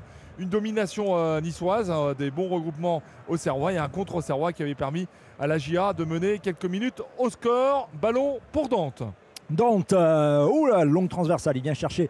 Euh, Lontomba, ça combine euh, rapidement le centre, Buonani à venir, c'est récupéré le point de pénalty, ah la frappe! Est-ce que c'est contré? Euh, Il y avait un Auxerrois sur la trajectoire, on va revoir ce ballon, Terem Mofi euh, qui demande une main, un penalty, une main, on va revoir les images. Mofi, dos au but. On a le tacle euh, dans un premier temps et ce ballon qui est touché par le capitaine euh, au Serrois. Est-ce que ça, tombe au niveau de l'épaule? Donc euh, voilà, rien ne, sera sifflé. Le corner à venir, ça va être joué rapidement de la droite vers la gauche en deux temps. Ah, C'est euh, complètement manqué cette balle, est dégagée un peu à l'hâte par les Auxerrois qui vont se projeter en contre, mais ce ballon va sortir. Il a eu chaud, Birama Touré, le capitaine malien, l'ancien joueur du Standard de Liège de cette équipe auxerroise. Avec cette balle qui est euh, retombée sur le- l'épaule ou sur le biceps. C'est euh, comme on veut, en tout cas, c'était involontaire et pas de pénalty euh, pour le GC Nice. Voici Kefren Turam est toujours là. Kefren Turam impressionnant avec sa longue chevelure et sa technique très fine. Sur le côté gauche, euh, il y a un histoire qui va centrer. C'était le centre de Amraoui pour le gardien de but. Euh, Radou qui va euh, s'interposer un partout toujours entre Niçois et Auxerrois. C'est reparti euh, tambour battant, euh, surtout du côté de l'OGC Nice qui a envie de marquer très rapidement du côté de Didier Digard qui a transfiguré cette équipe euh, niçoise depuis qu'il a pris ses fonctions. Donc il y a quelques, semaines, début janvier, à la place de Lucien Favre. Ah, qu'il y a un bon coup surtout à, jouer potentiellement pour, les, les Niçois ce, week-end dans cette chasse aux, places européennes, puisqu'on a deux chocs entre deux équipes hein, classées euh, plus haut. On a ce, ce Rennes-Marseille, bien sûr, et puis le, le Lens-Lille, euh, les deux matchs hein, que, que vous suivrez sur, sur Europe 1. En cas de faux pas, deux matchs nuls, voilà, ça pourrait être autant de points à grappiller à l'un et à l'autre. Ça pourrait être un week-end euh, d'un point de vue comptable euh, très intéressant pour les Niçois. Mais il faut- sympa, super derby. ouais, ouais, ouais, ouais. Et puis alors Rennes-Marseille, euh, c'est deux très très belles équipes. Puis Marseille il doit se racheter là. La bête blessée, donc euh, voilà. On a Ça va comment du côté de l'OM, vous qui euh, êtes notre correspondant dans la région? Ça va, ça va dans l'incertitude, même si Ouais. les, les discours, hein, on a entendu encore hein, tout à l'heure euh, Alexis Sanchez. Bien sûr, on reste dans le, le mea culpa. euh, voilà, ce match cette semaine, c'était la pire défaite de ma carrière. Mais voilà, quand on essaye de savoir un peu. euh, Défaite qui- contre Annecy, hein, l'élimination en, en Coupe de France. Voilà, voilà. Qu'est-ce qui ne va pas euh, avec euh, bah, cette élimination, la défaite lourde hein, contre le Paris Saint-Germain Qu'est-ce qui ne va pas Ben, Personne n'est capable de dire euh, est-ce que c'est le mental, est-ce que c'est le physique, est-ce que c'est les deux, est-ce qu'il y a de l'usure, est-ce qu'il y a des choses qui ne vont pas euh, dans, le, dans le vestiaire Ça reste assez évasif. La vérité, elle sera sur le terrain. Et donc, OM Rennes ce week-end. Ballon pour les Niçois. Ici, c'est euh, Nice-Auxerre. Vous êtes sur Europe 1, on parle de foot. C'est la 26e journée de, Ligue 1 et justement, dès qu'on peut, on vous donne des, voyez, des nouvelles de tous les clubs français et notamment des clubs du Sud. C'est euh, Nice euh, ce soir qui accueille les Auxerrois. On parlait un instant de, de Marseille à quelques 150 km d'ici à peu près. Combien, combien D'un- exactement? Ouais, d'un point de vue kilomètre, euh, c'est assez peu, mais euh, voilà, c'était. Qu'il y a euh, des derbys ici qui sont très chauds. hein. Voilà. Marseille-Nice, enfin, on parle de derby euh, parce que ce sont deux clubs, on va dire, rivaux. Allez, la remontée de balle des Auxerrois, euh, maintenant avec euh, Mensa. Mensa bah, qui va tomber sur un os, euh, en l'occurrence. Pablo Rosario qui euh, va lancer son coéquipier euh, euh, qui euh, lui aussi. Bah euh, va tomber, mais on va au moins obtenir quelque chose. C'est un coup franc, 35 mètres. Et euh, l'arbitre qui intervient, monsieur De Chepi. Et le coup franc vite joué sur la droite. Dans la profondeur, le tomba pour euh, un centre en première intention. Non, il euh, préfère contrôler ce qui va revenir sur son euh, pied gauche? Il va chercher le 1-2 dans la surface de réparation. Oh, la frappe Oh, c'est dévié. Heureusement par une tête auxerroise. Cette frappe, j'ai l'impression que c'était Boudaoui qui, a, qui a frappé. Ça, ça partait bien. Sinon, on revoit l'image et oui, effectivement, c'est la- c'est l'Algérien qui a, qui a envoyé cette, cet extérieur du, du pied. Là, il cherchait la, la lucarne. Et corner à venir donc de la gauche vers la droite pour le GC Nice. Allez, 50 minutes de jeu, un partout entre euh, Nice et Auxerre. Le corner donc pour les euh, Aiglons. On a vu tout à l'heure euh, l'Aigle qui Le était vrai. dans ce stade avec une tête de Jean-Claire Todibo qui a été arrêté finalement par la ligne défensive auxerroise. Le dégagement de la GIA dans la surface de réparation pour retirer ce ballon. Casper Schmeichel qui vient prendre le cuir, qui va lancer à Dante et des euh, Niçois qui vont de nouveau harceler la défense auxerroise qui s'en était euh, sorti grâce à Hakim Zedaka qui est averti, on le rappelle hein, tout à l'heure, carton jaune qui a occasionné le penalty raté par Gaëtan Laborde. Les Auxerrois, là, ils sont. La, la- la ligne défensive hein, est vraiment mise à mal, mais elle est euh, solidaire, elle euh, tient bien. Long ballon là pour euh, Gideon Euh, Mensa qui euh, obtient une, une faute, faute de Buonani sur le latéral gauche Auxerrois qui va rester au sol. Il reste au sol, Gideon Mensa. Alors on voit le, le choc aérien. En fait, il a, il n'a pas joué, il est, il est resté au, au sol, hein, le, le, le- le Niçois, et ça, ça a donné lieu à une, une chute, voilà, un peu sèche, mais euh, pas de problème finalement pour le, le latéral Auxerrois. Et le gardien Yonut Radou qui va se dégager. Alors je dois dire qu'on est très bien dans ce stade. Euh, non seulement il est, euh, il est pratiquement neuf, Mm. c'est un stade de l'Euro euh, 2016, magnifique. Et puis euh, vous avez un accueil très sympathique hein, de la part des, des- des personnes ici, de la sécurité, etc. Et un buffet. Alors là, il faudra qu'on fasse le championnat de France des buffets. On en avait parlé. On a eu des lasagnes ce soir chaudes, donc c'est vraiment sympa. Je voudrais quand même féliciter les, les dirigeants de l'OGC Nice qui nous font cette, euh, cette joie. Ça, on peut travailler dans très très bonnes conditions et on a un super écran aussi. Voilà. Donc euh, peut-être qu'un jour avec Lionel Rosson, on devrait lancer le championnat de France des buffets de journalistes. Ça L'appel est lancé. À l'heure où les buffets ont tendance effectivement à, à disparaître à- depuis la, la crise Covid. On n'est pas à plaindre. hein. Franchement, on a beaucoup de chance de faire un métier de rêve. Oui. Et voilà, on, on rigole un petit peu avec ça.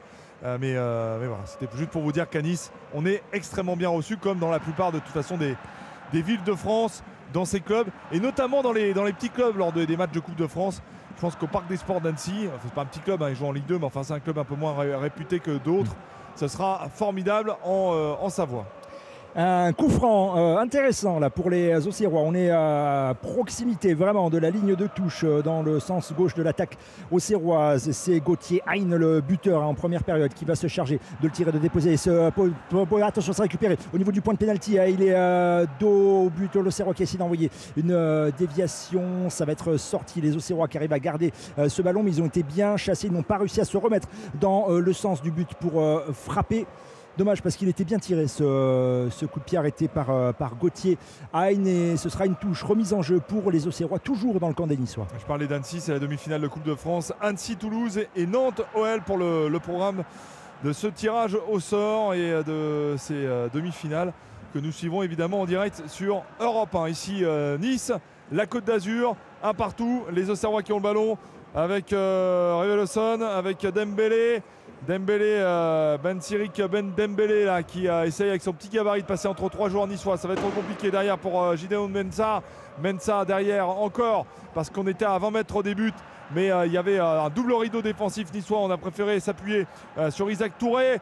Le centre peut-être dans l'axe. Ça a été pris par un joueur niçois et renvoyé dans la profondeur par euh, peut-être à destination de Terem Mofi qui était là, mais il n'a pas pu s'illustrer. Depuis le début de la partie, d'ailleurs, euh, Terem c'est un petit peu moins ça. Lui qui avait marqué un, un doublé à Louis II, euh, l'ancien Lorienté, n'a pas réussi, le Nigérian, à s'illustrer euh, depuis le début de la partie. Les euh, Niçois dans leur euh, camp avec euh, Todibo euh, qui a ce, ballon, pas de pressing. Auxerrois, le- l'occasion de servir son capitaine, de gagner quelques mètres, de s'approcher du rond central. On est sur la gauche, il essaye de trouver des, solutions avec ses coéquipiers. Le capitaine niçois qui préfère venir sur sa droite, le ballon qui arrive jusqu'à Lotomba, Lotomba pour Todibo, Todibo au niveau de la ligne médiane. Allez, des appels, on voit Kefren qui est remuant, mais on préfère servir euh, Gaëtan Laborde sur la droite, le ballon qui va être euh, dévié et c'est une remise en jeu niçoise. Les Niçois toujours dans le camp euh, des Auxerrois. On est enfermé là sur ce couloir droit. Ce serait peut-être le moment euh, d'aller euh, chercher, voilà, basculer sur euh, la gauche. C'est ce qu'on va faire et il y a des, solutions, notamment avec euh, Ayoub Amraoui. Oui, et cette euh, passe pour la board euh, qui euh, transmet sur le côté gauche pour euh, peut-être euh, Badouaoui. Euh, Boudaoui, Hicham Badouaoui, l'Algérien de 23 ans qui n'a pas réussi à trouver son, euh, son vis-à-vis avec Pablo Rosario, euh, son, coéquipier. Euh, Rosario, perte de balle de nouveau. C'est un petit peu brouillon là. ce que font les, les acteurs, les 22 acteurs depuis quelques minutes. On va essayer de se concentrer avec Gideon Mensa euh, qui peut-être va trouver son coéquipier là devant, en l'occurrence Ben Dembélé. Et non, ce sera récupéré par les euh, Niçois. Le score un partout donc euh, avec euh, Laborde qui avait répondu à Gauthier euh, du côté de la JOCR. Dante et la passe télescopée récupérée par Joubal. Ça s'est euh, bien bagarré là euh, pour récupérer ce ballon et il a bien fait l'Auxerrois de, se jeter puisque Jubal puisqu'il va euh, obtenir euh, une faute, un coup franc donc en plein dans le, dans le rond central. Voilà les Auxerrois qui vont euh, prendre position dans le camp des euh, Aiglons. Touré, euh, l'ancien Marseillais là qui n'a pas de solution euh, sur sa gauche avec, euh, avec euh, Mensa. Il revient sur sa droite et ils vont étirer là le, bloc des Niçois. Ils reviennent euh, servir leur gardien Yolut Radou. Radou pour euh, Touré. Voilà, on est revenu, on reste dans la surface de réparation. Attention, euh, ça, joue court, ça joue très court avec les, les qui euh, n'attendent que, que ça récupère cette balle justement aux abords de la surface de réparation. Et là, c'est Gideon Mensa qui va laisser filer ce ballon en touche. ballon assez bêtement perdu là par les, par les Auxerrois. Alors, Gauthier Hein tout à l'heure a marqué un but ça faisait euh, 13 ans que Auxerre n'avait pas marqué de but à Nice. Le dernier but, c'était au stade du Ray, dans l'autre stade hein, qui était dans, la ville. Et c'était euh, Yellen qui l'avait marqué. Voilà, donc c'est une petite statistique à vous donner, mais euh, c'est plutôt, euh, plutôt, plutôt bien pour l'équipe d'Auxerre. Alors, il y a eu euh, le purgatoire, la, la Ligue 2, et là, le retour en Ligue 1 qui permet à cette équipe d'Auxerre qui vient ce soir à Nice de faire trembler les filets azuréens. Un partout entre Nice et Auxerre, sous 57 minutes de jeu. Vous êtes sur Europe 1, match de Ligue 1. Match de Ligue 1 très intéressant. Il y a vraiment du suspense. Les Niçois essayent de forcer l'addition, essayent de marquer un deuxième but pour euh, rester invaincu, bien sûr, et surtout pour remporter les trois points. C'est ce qu'ils vont peut-être faire euh, sur le euh, côté droit. Non, il n'arrivera pas, le Niçois. Euh, Lotomba à prendre ce euh, ballon et c'était euh, non c'était c'est Boudaoui. Boudaoui ouais exactement Boudaoui, qui est rentré en beau, jeu beau contrôle effectivement à proximité de, de la ligne, il empêche le ballon de sortir.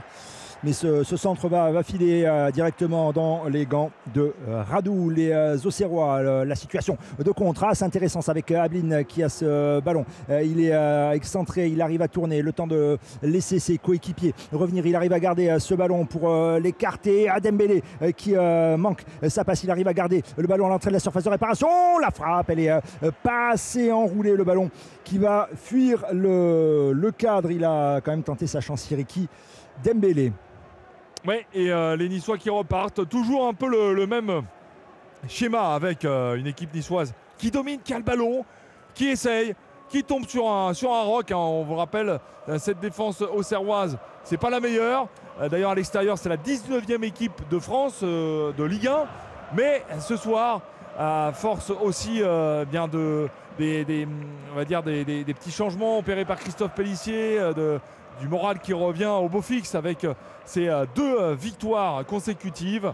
Et cette euh, victoire notamment à, Lorient et à Lyon, eh ça permet à, à cette équipe auxerroise d'être euh, dans, dans une très bonne forme. Attention sur phase de réparation, frappe auxerroise Et la transversale La transversale La transversale pour Hicham Boudaoui qui a trouvé donc la transversale, il aurait pu marquer. C'est pas terminé pour les Niçois et ça va être retiré euh, par euh, un joueur auxerrois au premier poteau. Mais la transversale, la transversale pour Nice qui aurait pu marquer ce deuxième but. Ça va peut-être arriver.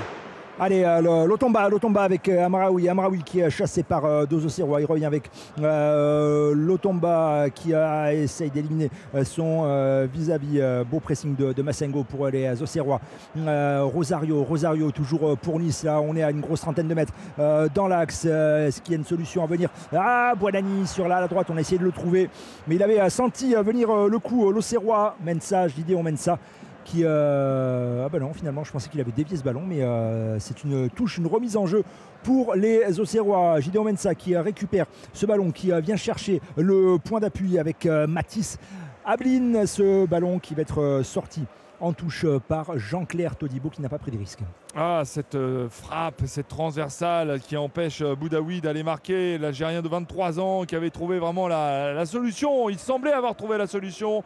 Sur phase de réparation, un peu décalé à droite. Il a frappé, il a frappé fort.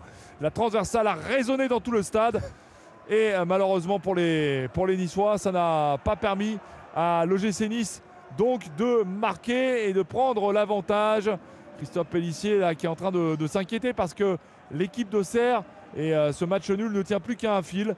Et on sait très bien que c'est important. Un petit point ici déjà pour une équipe qui lutte pour le maintien, pour Auxerre pour Ouais. euh, 16e. C'est bien, C'est bien d'aller faire match nul à l'extérieur. Alors ok, il y a la victoire à 3 points. Il faut faire quelques coups à 3 points.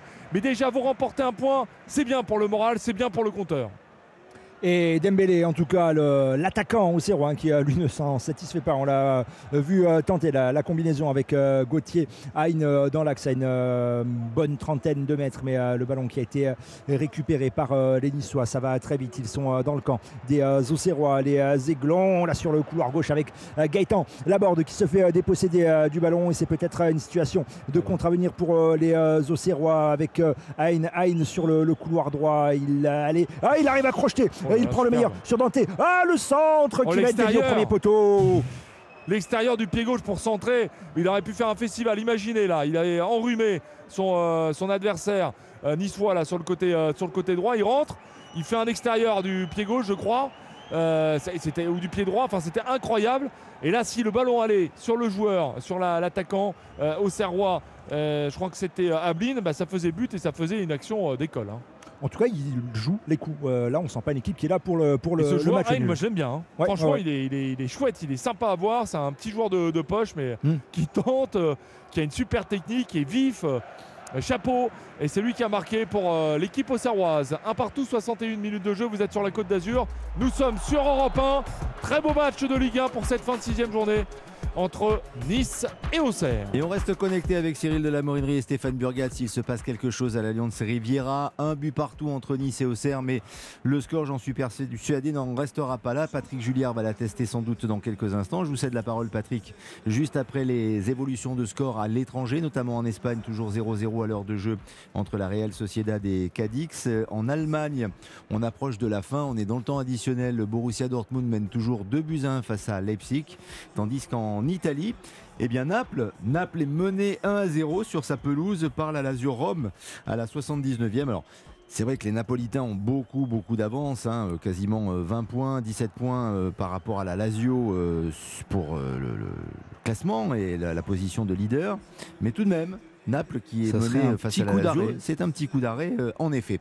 Coup d'arrêt ou pas pour euh, les Niçois si le score en reste là, Patrick Julliard, un but partout, ce serait un bon point pour Auxerre. Ce serait un excellent point pour Auxerre, puisque c'est, Nice est une des deux équipes les- qui sont sur les meilleures séries en Ligue 1 avec le, le stade de Reims. Et si Auxerre ramène quelque chose de Nice, ça sera un signal fort dans la lutte pour le, pour le maintien.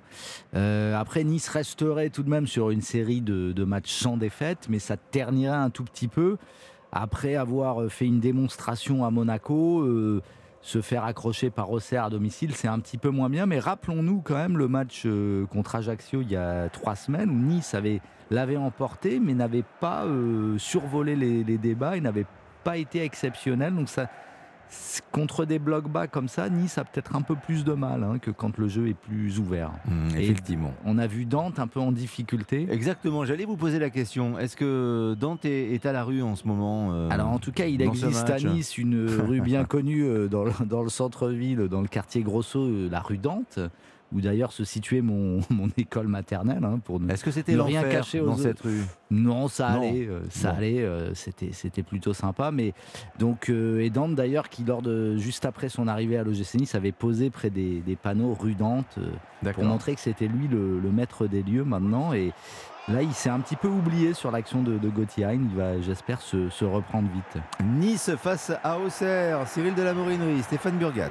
Oui, avec ce score de 1 partout et quand on revoit l'action de, euh, de Boudaoui, euh, apparemment Radou euh, donc s'envole et, et touche le ballon euh, juste euh, pour l'envoyer sur la transversale. Donc c'était pas une transversale directe, c'était une intervention de Radou qui a été d'ailleurs exceptionnelle lors du pénalty qu'il avait arrêté. Le corner niçois, ça va être euh, arrêté là de la tête euh, par un défenseur auxerrois, euh, Zedaka, euh, qui est partout malgré son carton jaune. On pousse côté niçois, mais on change pas mal de joueurs côté auxerrois. Ça a pas mal bougé sur les lignes offensives, hein, surtout euh, Lassine euh, Sina Yoko qui prend le couloir droit à la place de, Gauthier Hein. À gauche, c'est Gauthier Perrin là, qui prend la place de Dembélé. Et puis dans, l'entrejeu, un Youssouf Nchangama qui va remplacer Anne Noah Massengo. Voilà pour la première séquence. Et donc trois changements d'un coup pour les Eh bien, on va mettre du 109. Euh, on voyait bien qu'il subissait. Et je pense qu'il y avait, euh, de la part de Christophe Pellissier, l'envie euh, de remobiliser l'équipe, de redonner un peu de, de 109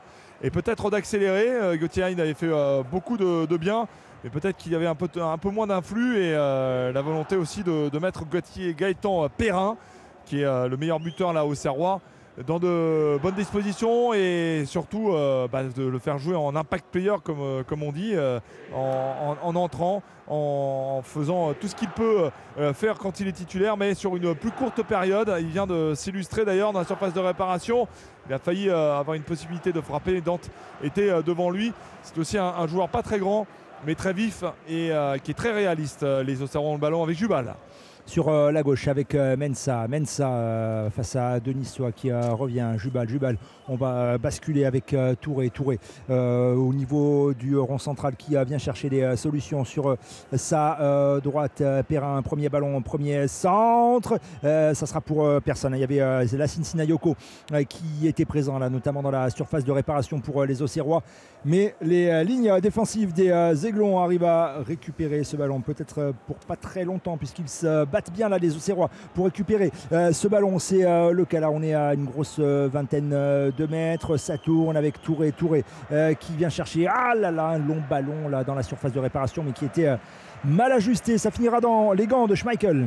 Ouais, euh, Casper Schmeichel qui va envoyer ce, ballon sur Touré. Isaac Touré, la tour de contrôle au Serroises euh, qui va un petit peu s'affaler sur la pelouse, mais cette balle va, continuer de, rouler dans les pieds de Sinayoko, le joueur malien de la JOCR hein, qui vient d'entrer en jeu. Ça sort en touche, c'est une touche pour, euh, pour la JA, euh, me semble-t-il, à côté de la caméra et pas loin du, corner donc de, cette euh, formation euh, niçoise qui va défendre, euh, qui n'a pas beaucoup défendu hein, depuis le début de la deuxième mi-temps, hein, pour tout vous dire, parce que Auxerre n'a pas eu euh, d'occasion. Allez, peut-être euh, par l'intermédiaire de Gaëtan Perrin. avec euh, Mensa, Mensa qui vient chercher dans l'axe Jubal. Ils sont hauts, très hauts. Les Auxerrois, tous les joueurs de champ sont dans le camp là, des, des Aiglons. Ça tourne là, on est passé sur le, couloir droit. Auxerrois, on revient en arrière. C'est Latka euh, qui est chassé, qui tourne. Attention, en passant fermé. Voilà, il, depuis la ligne médiane, il vient servir son gardien Radou. Radou pour un long ballon. On a étiré comme il faut les lignes euh, niçoises. Ça sera une tête à la retombée euh, du ballon. Ça tourne bien. On arrive à récupérer cette balle et on va la sortir côté niçois. Et on la sort en effet avec euh, Dante. Maintenant avec Todibo, on est sur le côté droit pour cette équipe de, Nice avec le Tomba. Dans la profondeur peut-être pour Mofi, de la tête sur, la droite.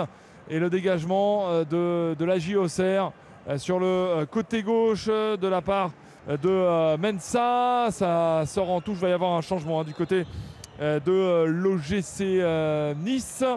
Alors est-ce que... Euh, ouais. Euh, Alors. Bilal Brahimi, euh, l'ailier euh, qui va rentrer, le franco-algérien.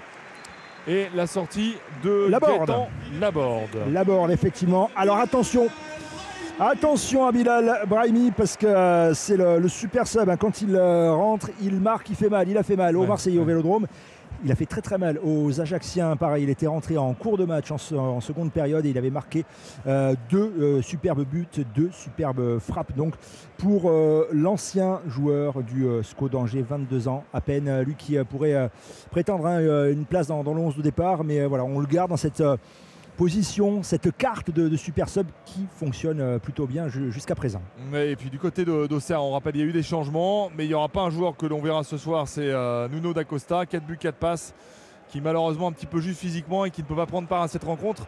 C'est dommage parce qu'il était en forme. Et euh, l'équipe d'Auxerre, là, avec euh, cette petite talonnade à destination peut-être de Sinayoko, et ça ne donne rien, c'est repris par Casper Schmeichel, le gardien de but de l'OGC Nice, qui va renvoyer ce ballon très rapidement là sur le, côté gauche. Bien joué avec euh, cette balle dans les pieds de euh, celui qui est en train d'entrer, euh, Bilal Brahimi. Bilal Brahimi, euh, c'est un petit peu rapide tout ça et cette transversale qui ne fonctionnera pas.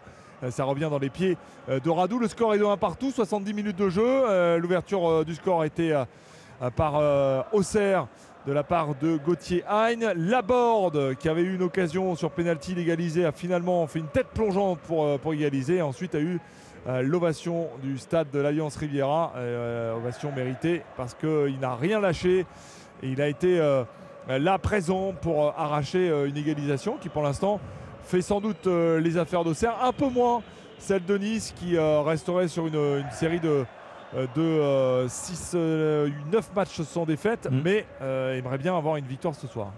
Et pour, euh, et pour, pour, pour Auxerrois, ça ferait 5. 5, 5, 5 en Ligue 1. Voilà, c'est euh, très bien pour quelqu'un qui, a- qui doit sauver sa tête dans, dans l'élite, dans cette situation si particulière. Oh là à là. 4 relégation. Oh, elle est belle cette situation de contre pour euh, les Auxerrois dans la surface de réparation. Il va tomber, Sinayoko, mais il n'y aura euh, rien. Il était au, au contact, au corps à corps avec euh, Todibo, mais il s'est euh, laissé tomber en fait au, au sol. C'est joué et ça va repartir pour Nice. Ouais, avec euh, Brahimi euh, qui va relancer derrière pour euh, Dante, le euh, défenseur brésilien euh, qui a le ballon, qui euh, redonne euh, à Brahimi, euh, qui n'a pas de, solution derrière pour, euh, pour Dante. Euh, devant lui, il y a la présence euh, d'Hicham euh, euh, Boudaoui et la transversale tout à l'heure trouvée pour, euh, pour Boudaoui, cette superbe frappe qui avait été détournée par, euh, par Radou, le gardien de but euh, au Serrois, avec euh, ce centre-là pour Boanini et ce sera sur le petit filet. Ça ne donnera rien de la part de, euh, euh, du joueur euh, donc niçois euh, Buonani qui, euh, qui finalement trouve le, petit filet. Donc ce sera un 6 mètres pour le gardien Auxerrois. 72 minutes euh, de jeu. Allez, un match intéressant, un match euh, qui s'est vraiment animé en fin de première période. Il y a eu quelques, quelques moments intéressants. Disons que les Niçois là sont vraiment pas loin euh, d'égaliser, mais les Niçois ont un contre et ils ont un très très beau contre à jouer avec euh, maintenant dans la surface euh, de réparation Ablin. Ablin le centre, deuxième poteau, ça va être un petit peu court et ça ne sera pas repris malheureusement pour Gaëtan Perrin. Mais là, il y avait une action euh, à jouer. Et maintenant, vous avez raison, c'est celui qui est entré en jeu, qui est en train de faire très mal. Bilal Brahimi du côté de Nice. Euh, Brahimi euh, pour son coéquipier. En l'occurrence, il y avait Kefren Turam qui demandait le, ballon. Et finalement, on a temporisé, c'est dommage. Il redemande la, balle là, sur le côté gauche. Il va peut-être la voir, le euh, Brahimi. Et non, euh, ce sera retiré euh, pour, euh, bah, par un, joueur au Serrois. Mais on insiste côté gauche. Et toujours avec euh, Brahimi, sont prévenus euh, les Auxerrois. Attention à ne pas trop lui laisser euh, le ballon. Attention à ne pas le, laisser s'approcher de la surface de euh, réparation. Ça peut faire très très mal euh, du côté des, des Corses hein, d'Ajaccio. On peut en, témoigner. hein. On essaye là de, sortir ce ballon à la hâte côté Auxerrois, mais c'est récupéré. On va tenter là, d'étouffer la GIA côté Aiglon. Attention, ce ballon dans la surface de réparation qui est dégagé à la hâte par Raveleçon. C'est, ça commence à, à se préciser là. Ils appuient sur l'accélérateur, les Aiglons. Ils euh, ont toujours le ballon avec euh, Todibo. Todibo, on part sur le euh, couloir droit avec Boilani. Est-ce qu'il va centrer? Est-ce qu'il va repiquer? Il se balade et il revient au centre. La frappe à venir. Oh, elle part bien. Ça euh, filer juste au-dessus, au-dessus de la transversale de Yonou Tradou qui avait accompagné la balle. Ouais, eh ben, il est pas mal ce Buonani là parce que deux fois il s'est illustré depuis son entrée en jeu. Le joueur niçois qui malheureusement pour lui n'a pas réussi encore à marquer ce deuxième but. On discute hein, du côté de- du banc de touche avec euh, Didier Digard qui est là avec. euh, on parle pas mal de son style vestimentaire. Ce soir c'est assez sobre. hein. J'ai pas compris ouais, le- ce qui agite euh, Bah, autant moi les- non plus. Moi je, enfin moi je, je- tout- le monde s'habille comme, enfin on s'habille comme on veut. Bah, c'est ce qu'il dit en fait, voilà, quand on lui a posé la question, elle a été posée dans la presse ce matin encore, bah, je m'habille euh, de manière à me sentir bien. Là, le costume aussi bête que cravate, ça. honnêtement, le costume cravate Oui. en bord de pelouse. Pourquoi pas Mais demandez à Giroud, il n'a jamais été en costume Non, cravate. C'était un super non. entraîneur. Donc voilà, c'est euh, c'est très bien. Moi, je, je trouve ça superbe. Euh, va y avoir un changement d'ailleurs. hein. Euh, avec peut-être Ablin qui va sortir. On va voir du côté de, de la JOCR. J'ai l'impression que c'est ça, ouais, Ablin, Il, Ablin. il est en train de boiter. Ablin effectivement qui sort, qui va être remplacé par Mbaye Nyang, l'ancien Milanais, l'ancien Bordelais, lui qui a, il a fait, euh, qui a fait tant euh, de clubs. Il euh, va donc euh, finir ce dernier quart d'heure. euh, à la place de Mathis Ablin, très intéressant l'attaquant hein, ce soir. Il a été euh, vraiment euh, On précieux. rassure les auditeurs. Je dis boîte, en fait, non, c'est tout simplement, il est crevé. Il n'a pas plus, il a des petites crampes. Il a- il a, il a tout donné. donné. Voilà. Il a donné. Parce que bon, les, les fans d'Auxerrois qui nous écoutent vont dire Oh là là, tout de suite, ils, ils vont aller sur europe1.fr, ils vont nous appeler. Non, non, rassurez-vous, tout va bien pour lui. Voilà, le jeune joueur de 19 ans, prêté par Rennes, qui a fait, euh, qui a fait son match ce soir. Mais euh, attention à la menace euh, niçoise qui est toujours là. Oui, la menace niçoise, en effet. Et c'est vrai que je parlais d'europe1.fr. euh, N'hésitez pas à aller sur notre site, il y a plein d'articles intéressants. Et puis les, dernières infos aussi. Une page Europe 1 Sport sur votre émission avec les, meilleurs moments.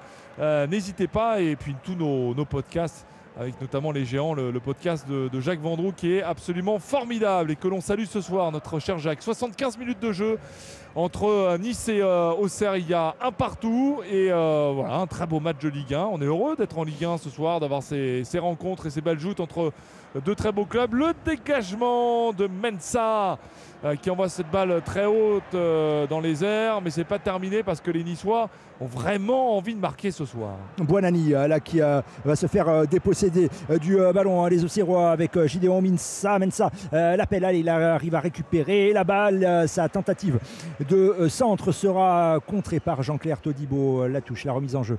Euh, il pensait la jouer rapidement, Mensa, mais il se rend compte que voilà, il manque un peu de- d'appui, de, euh, solution. Perrin qui va venir euh, peut-être s'approcher. Voilà, il faut, il faut lui proposer des, des choses à Gideon. Euh, Mensa dans la surface de réparation avec Mbaye euh, Nyang là, qui euh, tombe un peu trop euh, facilement après un contacté ce ballon et qui est perdu par les euh, joueurs de la GIA. Méfiance avec cette situation de contre à venir. Là, on temporise beaucoup, j'ai l'impression, sur les positions de, de contre. Un côté niçois, on a vu Mofi tout à l'heure. Je sais pas si Ça joue pas solution parce que euh, c'est ce qu'ils attendent les Auxerrois. Euh, ils sont euh, avec 5 joueurs derrière, ils sont euh, très bien organisés. Et euh, le fait de de ne pas procéder en contre aussi, de mettre un- pas de vivacité, de, bah, pas d'étonnement finalement dans le football, de ne pas faire circuler euh, vite le ballon, ça fait que Auxerre est dans un fauteuil d'une certaine façon. Donc euh, ça fait le jeu de, de la JOA, euh, alors que euh, vous avez quand même des, des sacrés. Euh, euh, des sacrés joueurs, quand on voit Kefren Turam, ce qu'il a fait tout à l'heure avec le ballon, il y a de la technique, il y a de la vivacité, avec celui qui est entré. Bah, avec Brahimi tout à euh, l'heure, hein, Brahimi, qui, avait fait l'appel et le 1-2 avec euh, Terem Mofi bah, qui, a fait, qui a Superbe. fait le 1 mais pas le 2, quoi, qui, a, qui a gardé le, le Pas ballon, qui a temporisé. C'est dommage hein, parce qu'il avait fait une, il y avait un appel qui pouvait être intéressant, puis il était encore tout, tout frais. Et il est plein de, techniques, ce jeune joueur. Et ce rythme-là qui, qui commence un peu à énerver. Euh, vous l'entendez, les supporters niçois, ce sont les Auxerrois, vous l'aurez bien compris, qui ont, qui ont ballon, qui faisaient tourner, qui euh, euh, font courir les Niçois et ces Auxerrois qui vont tenir là. Une touche, le temps de procéder à des changements. À côté niçois, il y a Pablo Rosario qui va sortir, qui va être remplacé par Ross Barclay, le Scouser, au milieu de terrain niçois. Mofi Voilà, qui sort, vous l'entendez. Mofi qui sort, en effet. Et on n'a pas la... celui qui va, qui va entrer euh, en jeu. Alors, Ouais, alors euh, c'est euh, Reda, Reda Benay- Be- Belayan, Ouais, 18 ans tout juste, hein, petit Ouais. gabarit 1m68, formé au club milieu défensif. Reda Belayan qui euh, va faire son entrée, qui va remplacer donc Terem Mofi. Bah, Tarem n'a pas eu l'occasion de s'illustrer. Euh, C'est euh, c'est dommage parce que c'est vraiment un joueur, on m'a dit, le, plus grand bien. Et c'est vrai qu'il est, formidable. Il fait beaucoup de bien à, Nice. Mais là, ce soir, il est un petit peu plus euh, isolé, un peu plus muet. et il n'a pas pu donc marquer dans cette rencontre. Et Belayan est entré en jeu du côté, en effet, de l'OGC Nice. Euh, on revient derrière avec euh, des Auxerrois qui ont le, le ballon. Vous êtes sur Europe 1, 78 minutes euh, de jeu. et Vous ne louperez rien des changements parce que il a quelque chose de très utile. C'est un instrument qui est formidable. Ce sont des jumelles, oui. mon cher Stéphane. Même si là, ça va, la hauteur est raisonnable, mais au, au vélodrome, on est tellement haut que. C'est vrai que le vélodrome, c'est très utile. Voilà, non, non, on niche avec les, les aigles hein, carrément. Donc euh, ça, ça peut, ça peut Au paraître. 28e étage. Ça peut paraître petit, effectivement, quand on est. Pas euh, loin de la bonne mère.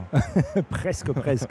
Mais là, ça, ça reste euh, des, des hauteurs plus, plus convenables. Effectivement, la- l'Alliance. On est bien placé là. hein. Franchement, c'est un, un superbe stade. C'est très bien. Très bonne condition de travail. Allez, ballon pour, pour les défenseurs niçois, peut-être pour dans ces dix dernières minutes, eh bien, faire trembler les filets, faire un petit peu trembler nos, auditeurs qui, euh, qui sont fidèles et on les rem- remercie évidemment avant, la libre antenne d'être euh, là avec nous euh, tous les soirs avec Europe 1 Sport, émission de sport 20h, 23h, on vous le, on vous le répète.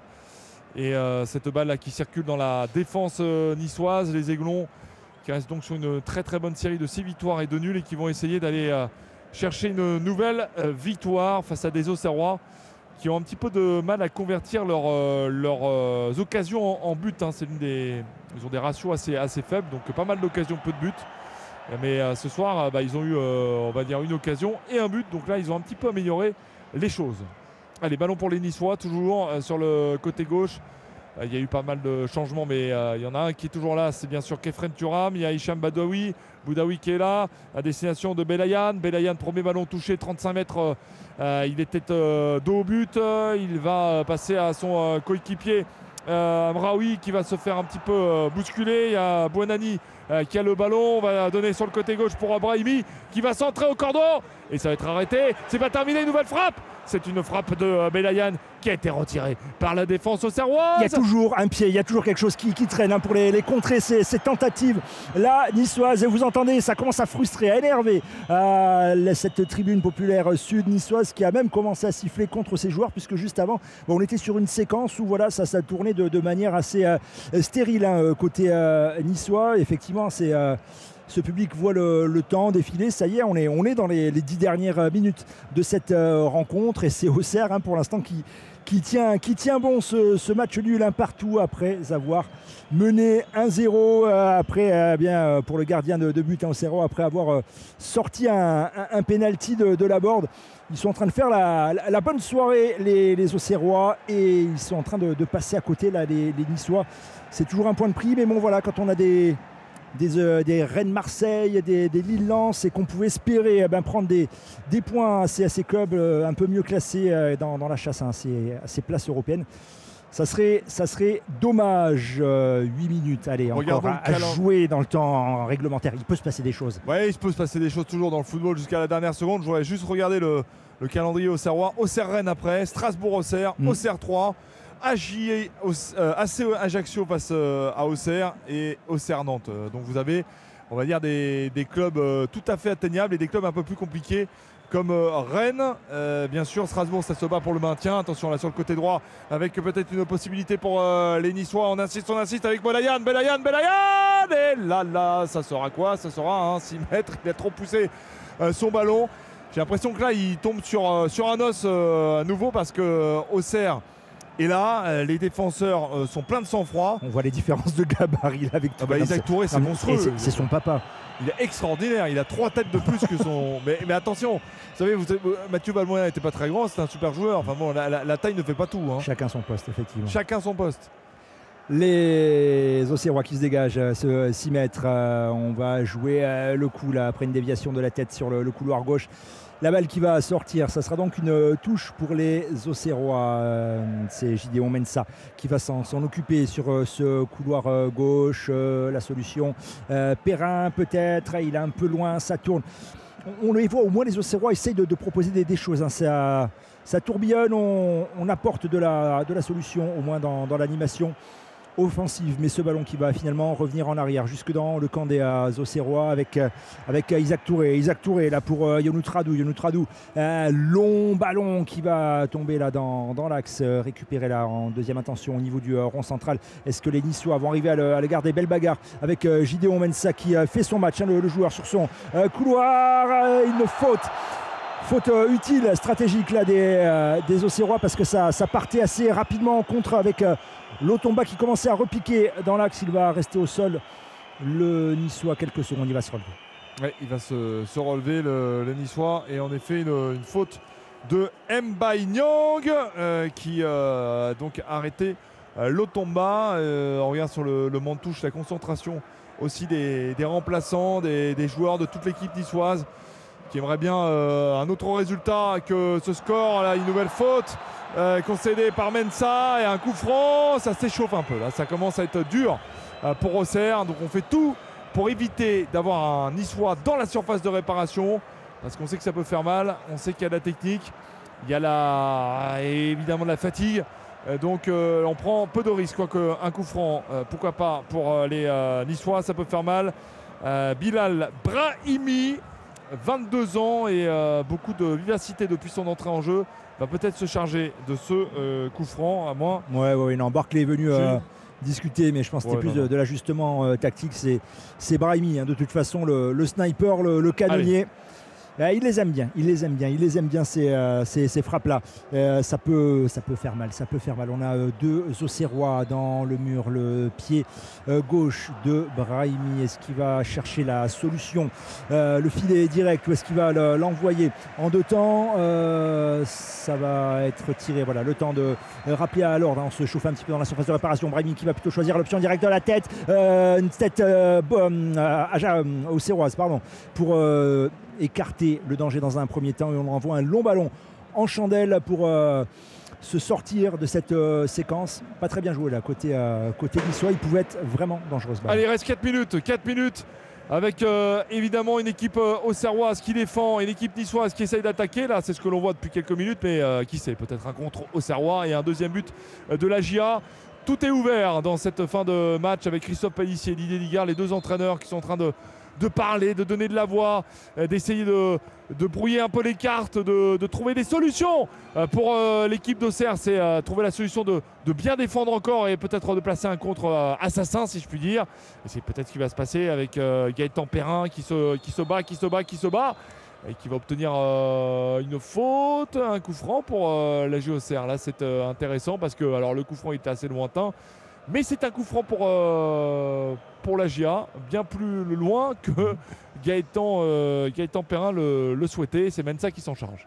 et des secondes précieuses secondes de grappiller euh, ben hein, là on n'a même plus cherché à le jouer en avant il a, il a joué là il a joué en transversal, il a basculé le, jeu sur euh, l'autre couloir et on est passé sur la droite. Là, on revient euh, sur euh, la gauche, mais c'est récupéré de, la tête hein, avec Lotomba, Lotomba, Bonani, long ballon dans la profondeur. Est-ce qu'ils vont arriver à le récupérer des Niçois une vingtaine de mètres Ross Barclay face à Zedatka. Barclay à l'entrée de la surface de réparation qui a essayé d'envoyer le centre. C'est contré par bah, le dos hein, de, Zedatka. Ross Barclay qui préfère revenir en arrière. Ouais, il y avait Sinayoko aussi, Horst Barclay qui est derrière, a toujours le, le ballon, qui va donner euh, maintenant euh, à euh, Boudaoui. On est sur le côté gauche, centre niçois, surface de réparation, tête de euh, Touré, dégagement euh, de Perrin, même s'il va garder le, le ballon finalement encore longtemps avant d'envoyer cette balle le long de la ligne de touche dans les pieds de Dante. Dante a toujours le, le ballon mais la, remet sur Kefren Turam. Il y a 2-3 joueurs au Serrois sur lui. Il la repositionne derrière euh, dans le rond central pour ses défenseurs. Et l'OGC Nice euh, qui a deux minutes du terme de cette partie va encore par vagues successives essayer de marquer ce deuxième but et de s'imposer sur sa pelouse.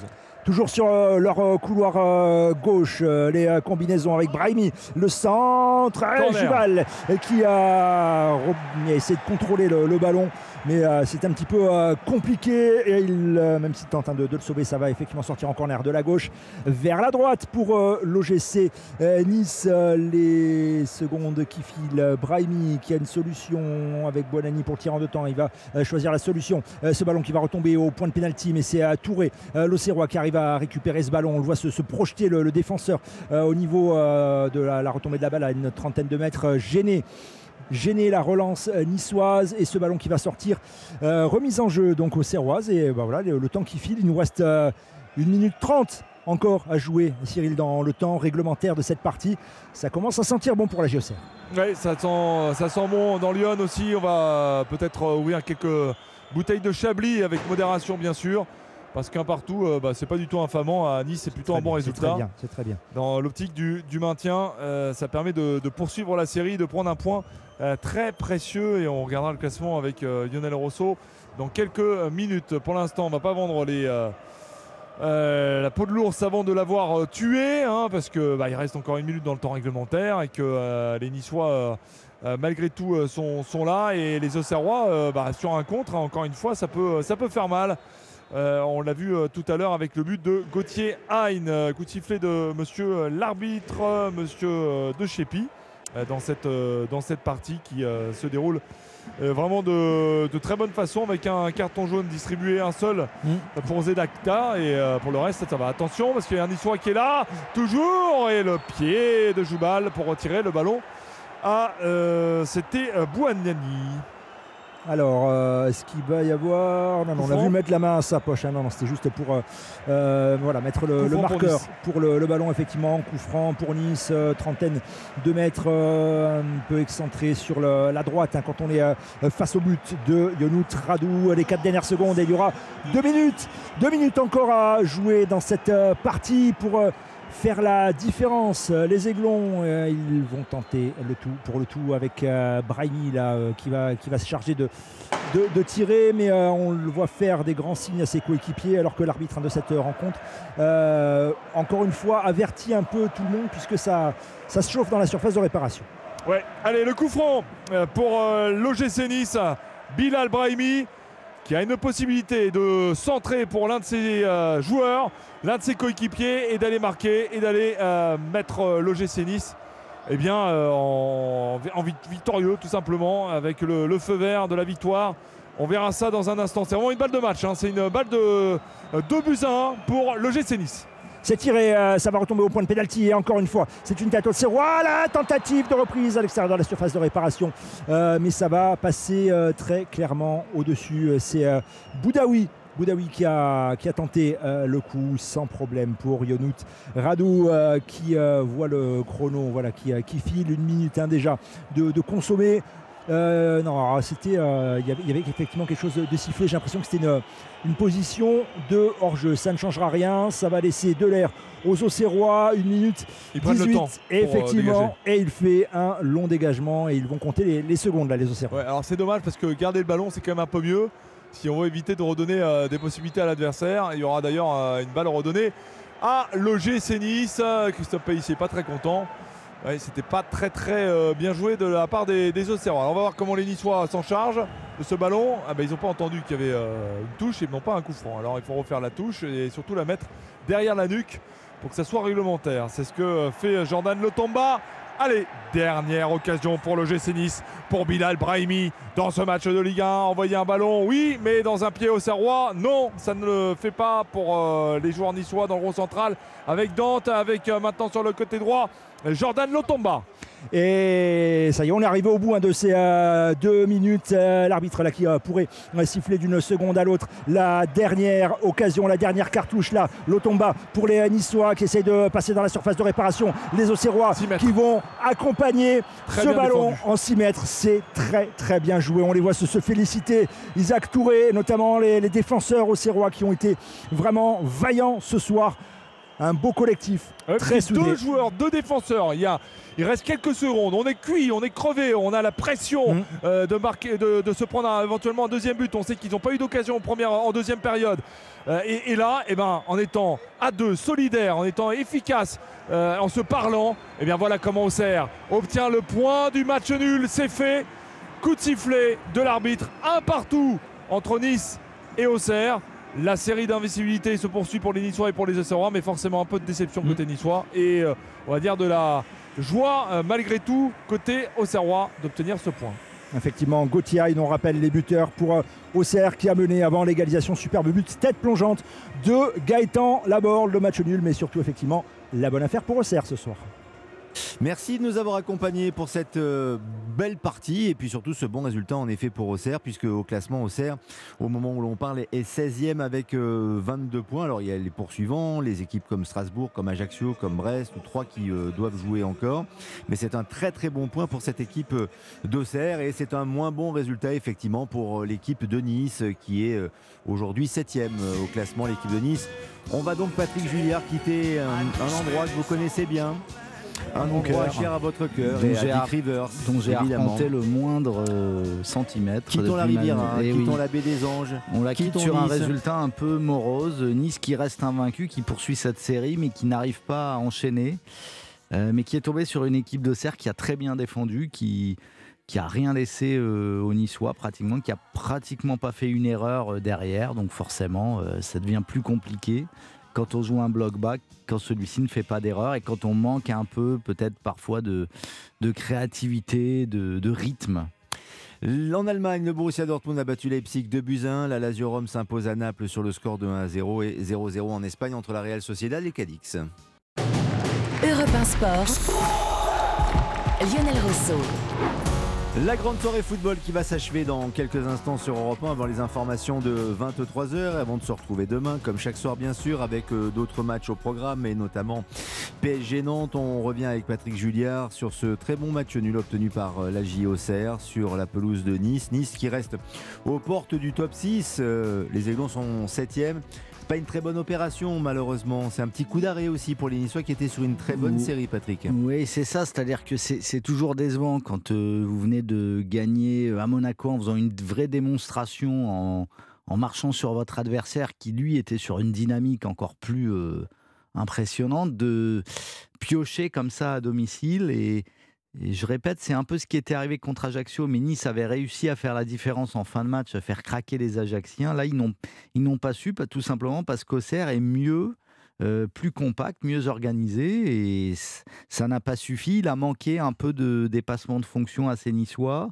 Le but, ça intervient aussi sur une erreur de, il faut le dire, quand elles arrivent, elles sont pas fréquentes, mais mhm. celle-là, elle était vraiment nette de, Dante. Donc, ouais, impression mitigée ce soir, peut-être un petit. Euh, alors, est-ce qu'il y a eu un peu d'euphorie après la, la victoire éclatante à Monaco? Je ne sais pas, mais c'est un peu moins bien là. C'est, ça laisse une impression un peu plus mitigée, un peu plus terne. On le comprend. Nice 7 euh, Pour autant, la course à l'Europe, alors peut-être pas la Ligue des Champions, mais la course à l'Europe n'est pas terminée pour euh, les Niçois. Euh, Patrick Julliard, 42 points pour Nice au moment où l'on parle. Il y a Lens et, Lille qui vont s'affronter demain également, qui sont à 44 et à 50. Et puis il y a le Stade Rennais qui joue contre Marseille dimanche, 46. Donc peut-être que vous allez limiter, enfin, les Niçois vont limiter la casse. Oui, certainement, puisque il y a deux, deux, des équipes qui les précèdent, qui, enfin, il y a deux duels entre les équipes qui les précèdent, mais si Nice avait gagné, on, Nice était certain de faire vraiment une belle opération. Là, c'est, ça freine un peu les perspectives, là, je trouve. Ça remet un peu le Nice euh, là où il est, c'est-à-dire euh, dans le premier tiers, mais Nice est encore loin euh, des places vraiment européennes. On peut penser que les cinq premières le seront. Après, ça dépend vraiment de, des finales de coupe et tout ça. Mais oui, c'est un petit coup d'arrêt, quoi, un mini coup d'arrêt. Parmi les déceptions, ou l'une des déceptions de cette équipe euh, niçoise et donc de ce résultat de ce match nul, il y a aussi l'un des transferts dont on a beaucoup parlé de cet hiver, c'est le cas de Mofi, euh, qui n'a pas réussi à, trouver, à faire la différence euh, et à trouver le chemin défilé ce soir. Est-ce qu'il est dans, le creux en ce moment? Non, non, je ne pense pas, puisqu'il a, il a, il a réussi un doublé plus une passe décisive à Monaco. Il a été le grand artisan de ce succès. Donc psychologiquement, quelque chose s'est débloqué en lui, si toutefois euh, il était euh, en train de gamberger. Mhm. Non, là, je pense qu'il a simplement pas du tout été servi. Euh, il a presque rien eu à se mettre sous la dent. Et Auxerre a très bien cadré Mofi. Hein. C'est une défense avec trois joueurs très proches dans l'axe, avec Isaac Touré notamment qui est immense, qui physiquement était largement, qui lui a apporté un vrai défi. Et ça n'a pas, ça n'a pas fonctionné. Hein. C'est c'est pas ça, on peut pas passer à chaque fois. Il, aurait fallu un peu plus de vitesse, un peu plus de, dédoublement aussi sur les côtés pour un peu étirer cette défense. Et Nice a été un petit peu en dedans à ce niveau-là. Chacun a joué sa petite partition, mais on n'a pas eu vraiment, euh, on pas Nice n'a pas réussi à emballer le match. Parmi les satisfactions individuelles, vous avez un petit coup de cœur pour l'Otomba? Qui est en progrès et qui, euh, dans son couloir droit, fait beaucoup euh, de bien à cette équipe C'est sûr, l'Otomba qui, lors des précédentes saisons, euh, après son arrivée, était vraiment la doublure d'Atal et n'arrivait pas, lorsqu'il le remplaçait, à, vraiment le faire oublier. Là, il a, il a vraiment pris la mesure du poste et il, il est plus à l'aise avec les, le jeu, le jeu que, que demande Digard, un jeu plus direct, plus rapide vers l'avant. Ça lui va très bien. Et là, il, a, il fait une action superbe sur le but. Il ouvre vraiment son côté. Il, il met un centre parfait. Donc oui, c'est peut-être lui l'homme du match côté Nice. Quand Attal reviendra, il y aura, une vraie bagarre, absolument, et des questions à se poser. Même hein. si Lotomba hmm. peut également jouer à gauche, donc il, comme Klaus à l'OM, pourrait passer de l'autre côté si Attal revient bien euh, à droite. Merci Patrick Julliard de nous avoir accompagnés à très vite sur l'antenne d'Europe 1 avec d'autres matchs demain, le derby du Nord entre Lille et Lens, je vous le disais, à 17h et puis il y aura Paris Saint-Germain face à Nantes et puis vous n'oubliez pas le rendez-vous qu'Europe 1 vous donne avec Sonia Mabrouk euh, chaque matin pour des entretiens sans concession. Là c'est du lundi au jeudi à 8h13 et tous les dimanches de 10h à 11h d'ailleurs dans le grand rendez-vous. Sonia Mabrouk recevra Aurore Berger, la députée des Yvelines et présidente du groupe Renaissance à la l'Assemblée nationale. Et vous n'oubliez pas notre rendez-vous avec Europe 1 Sport, comme chaque soir. À demain.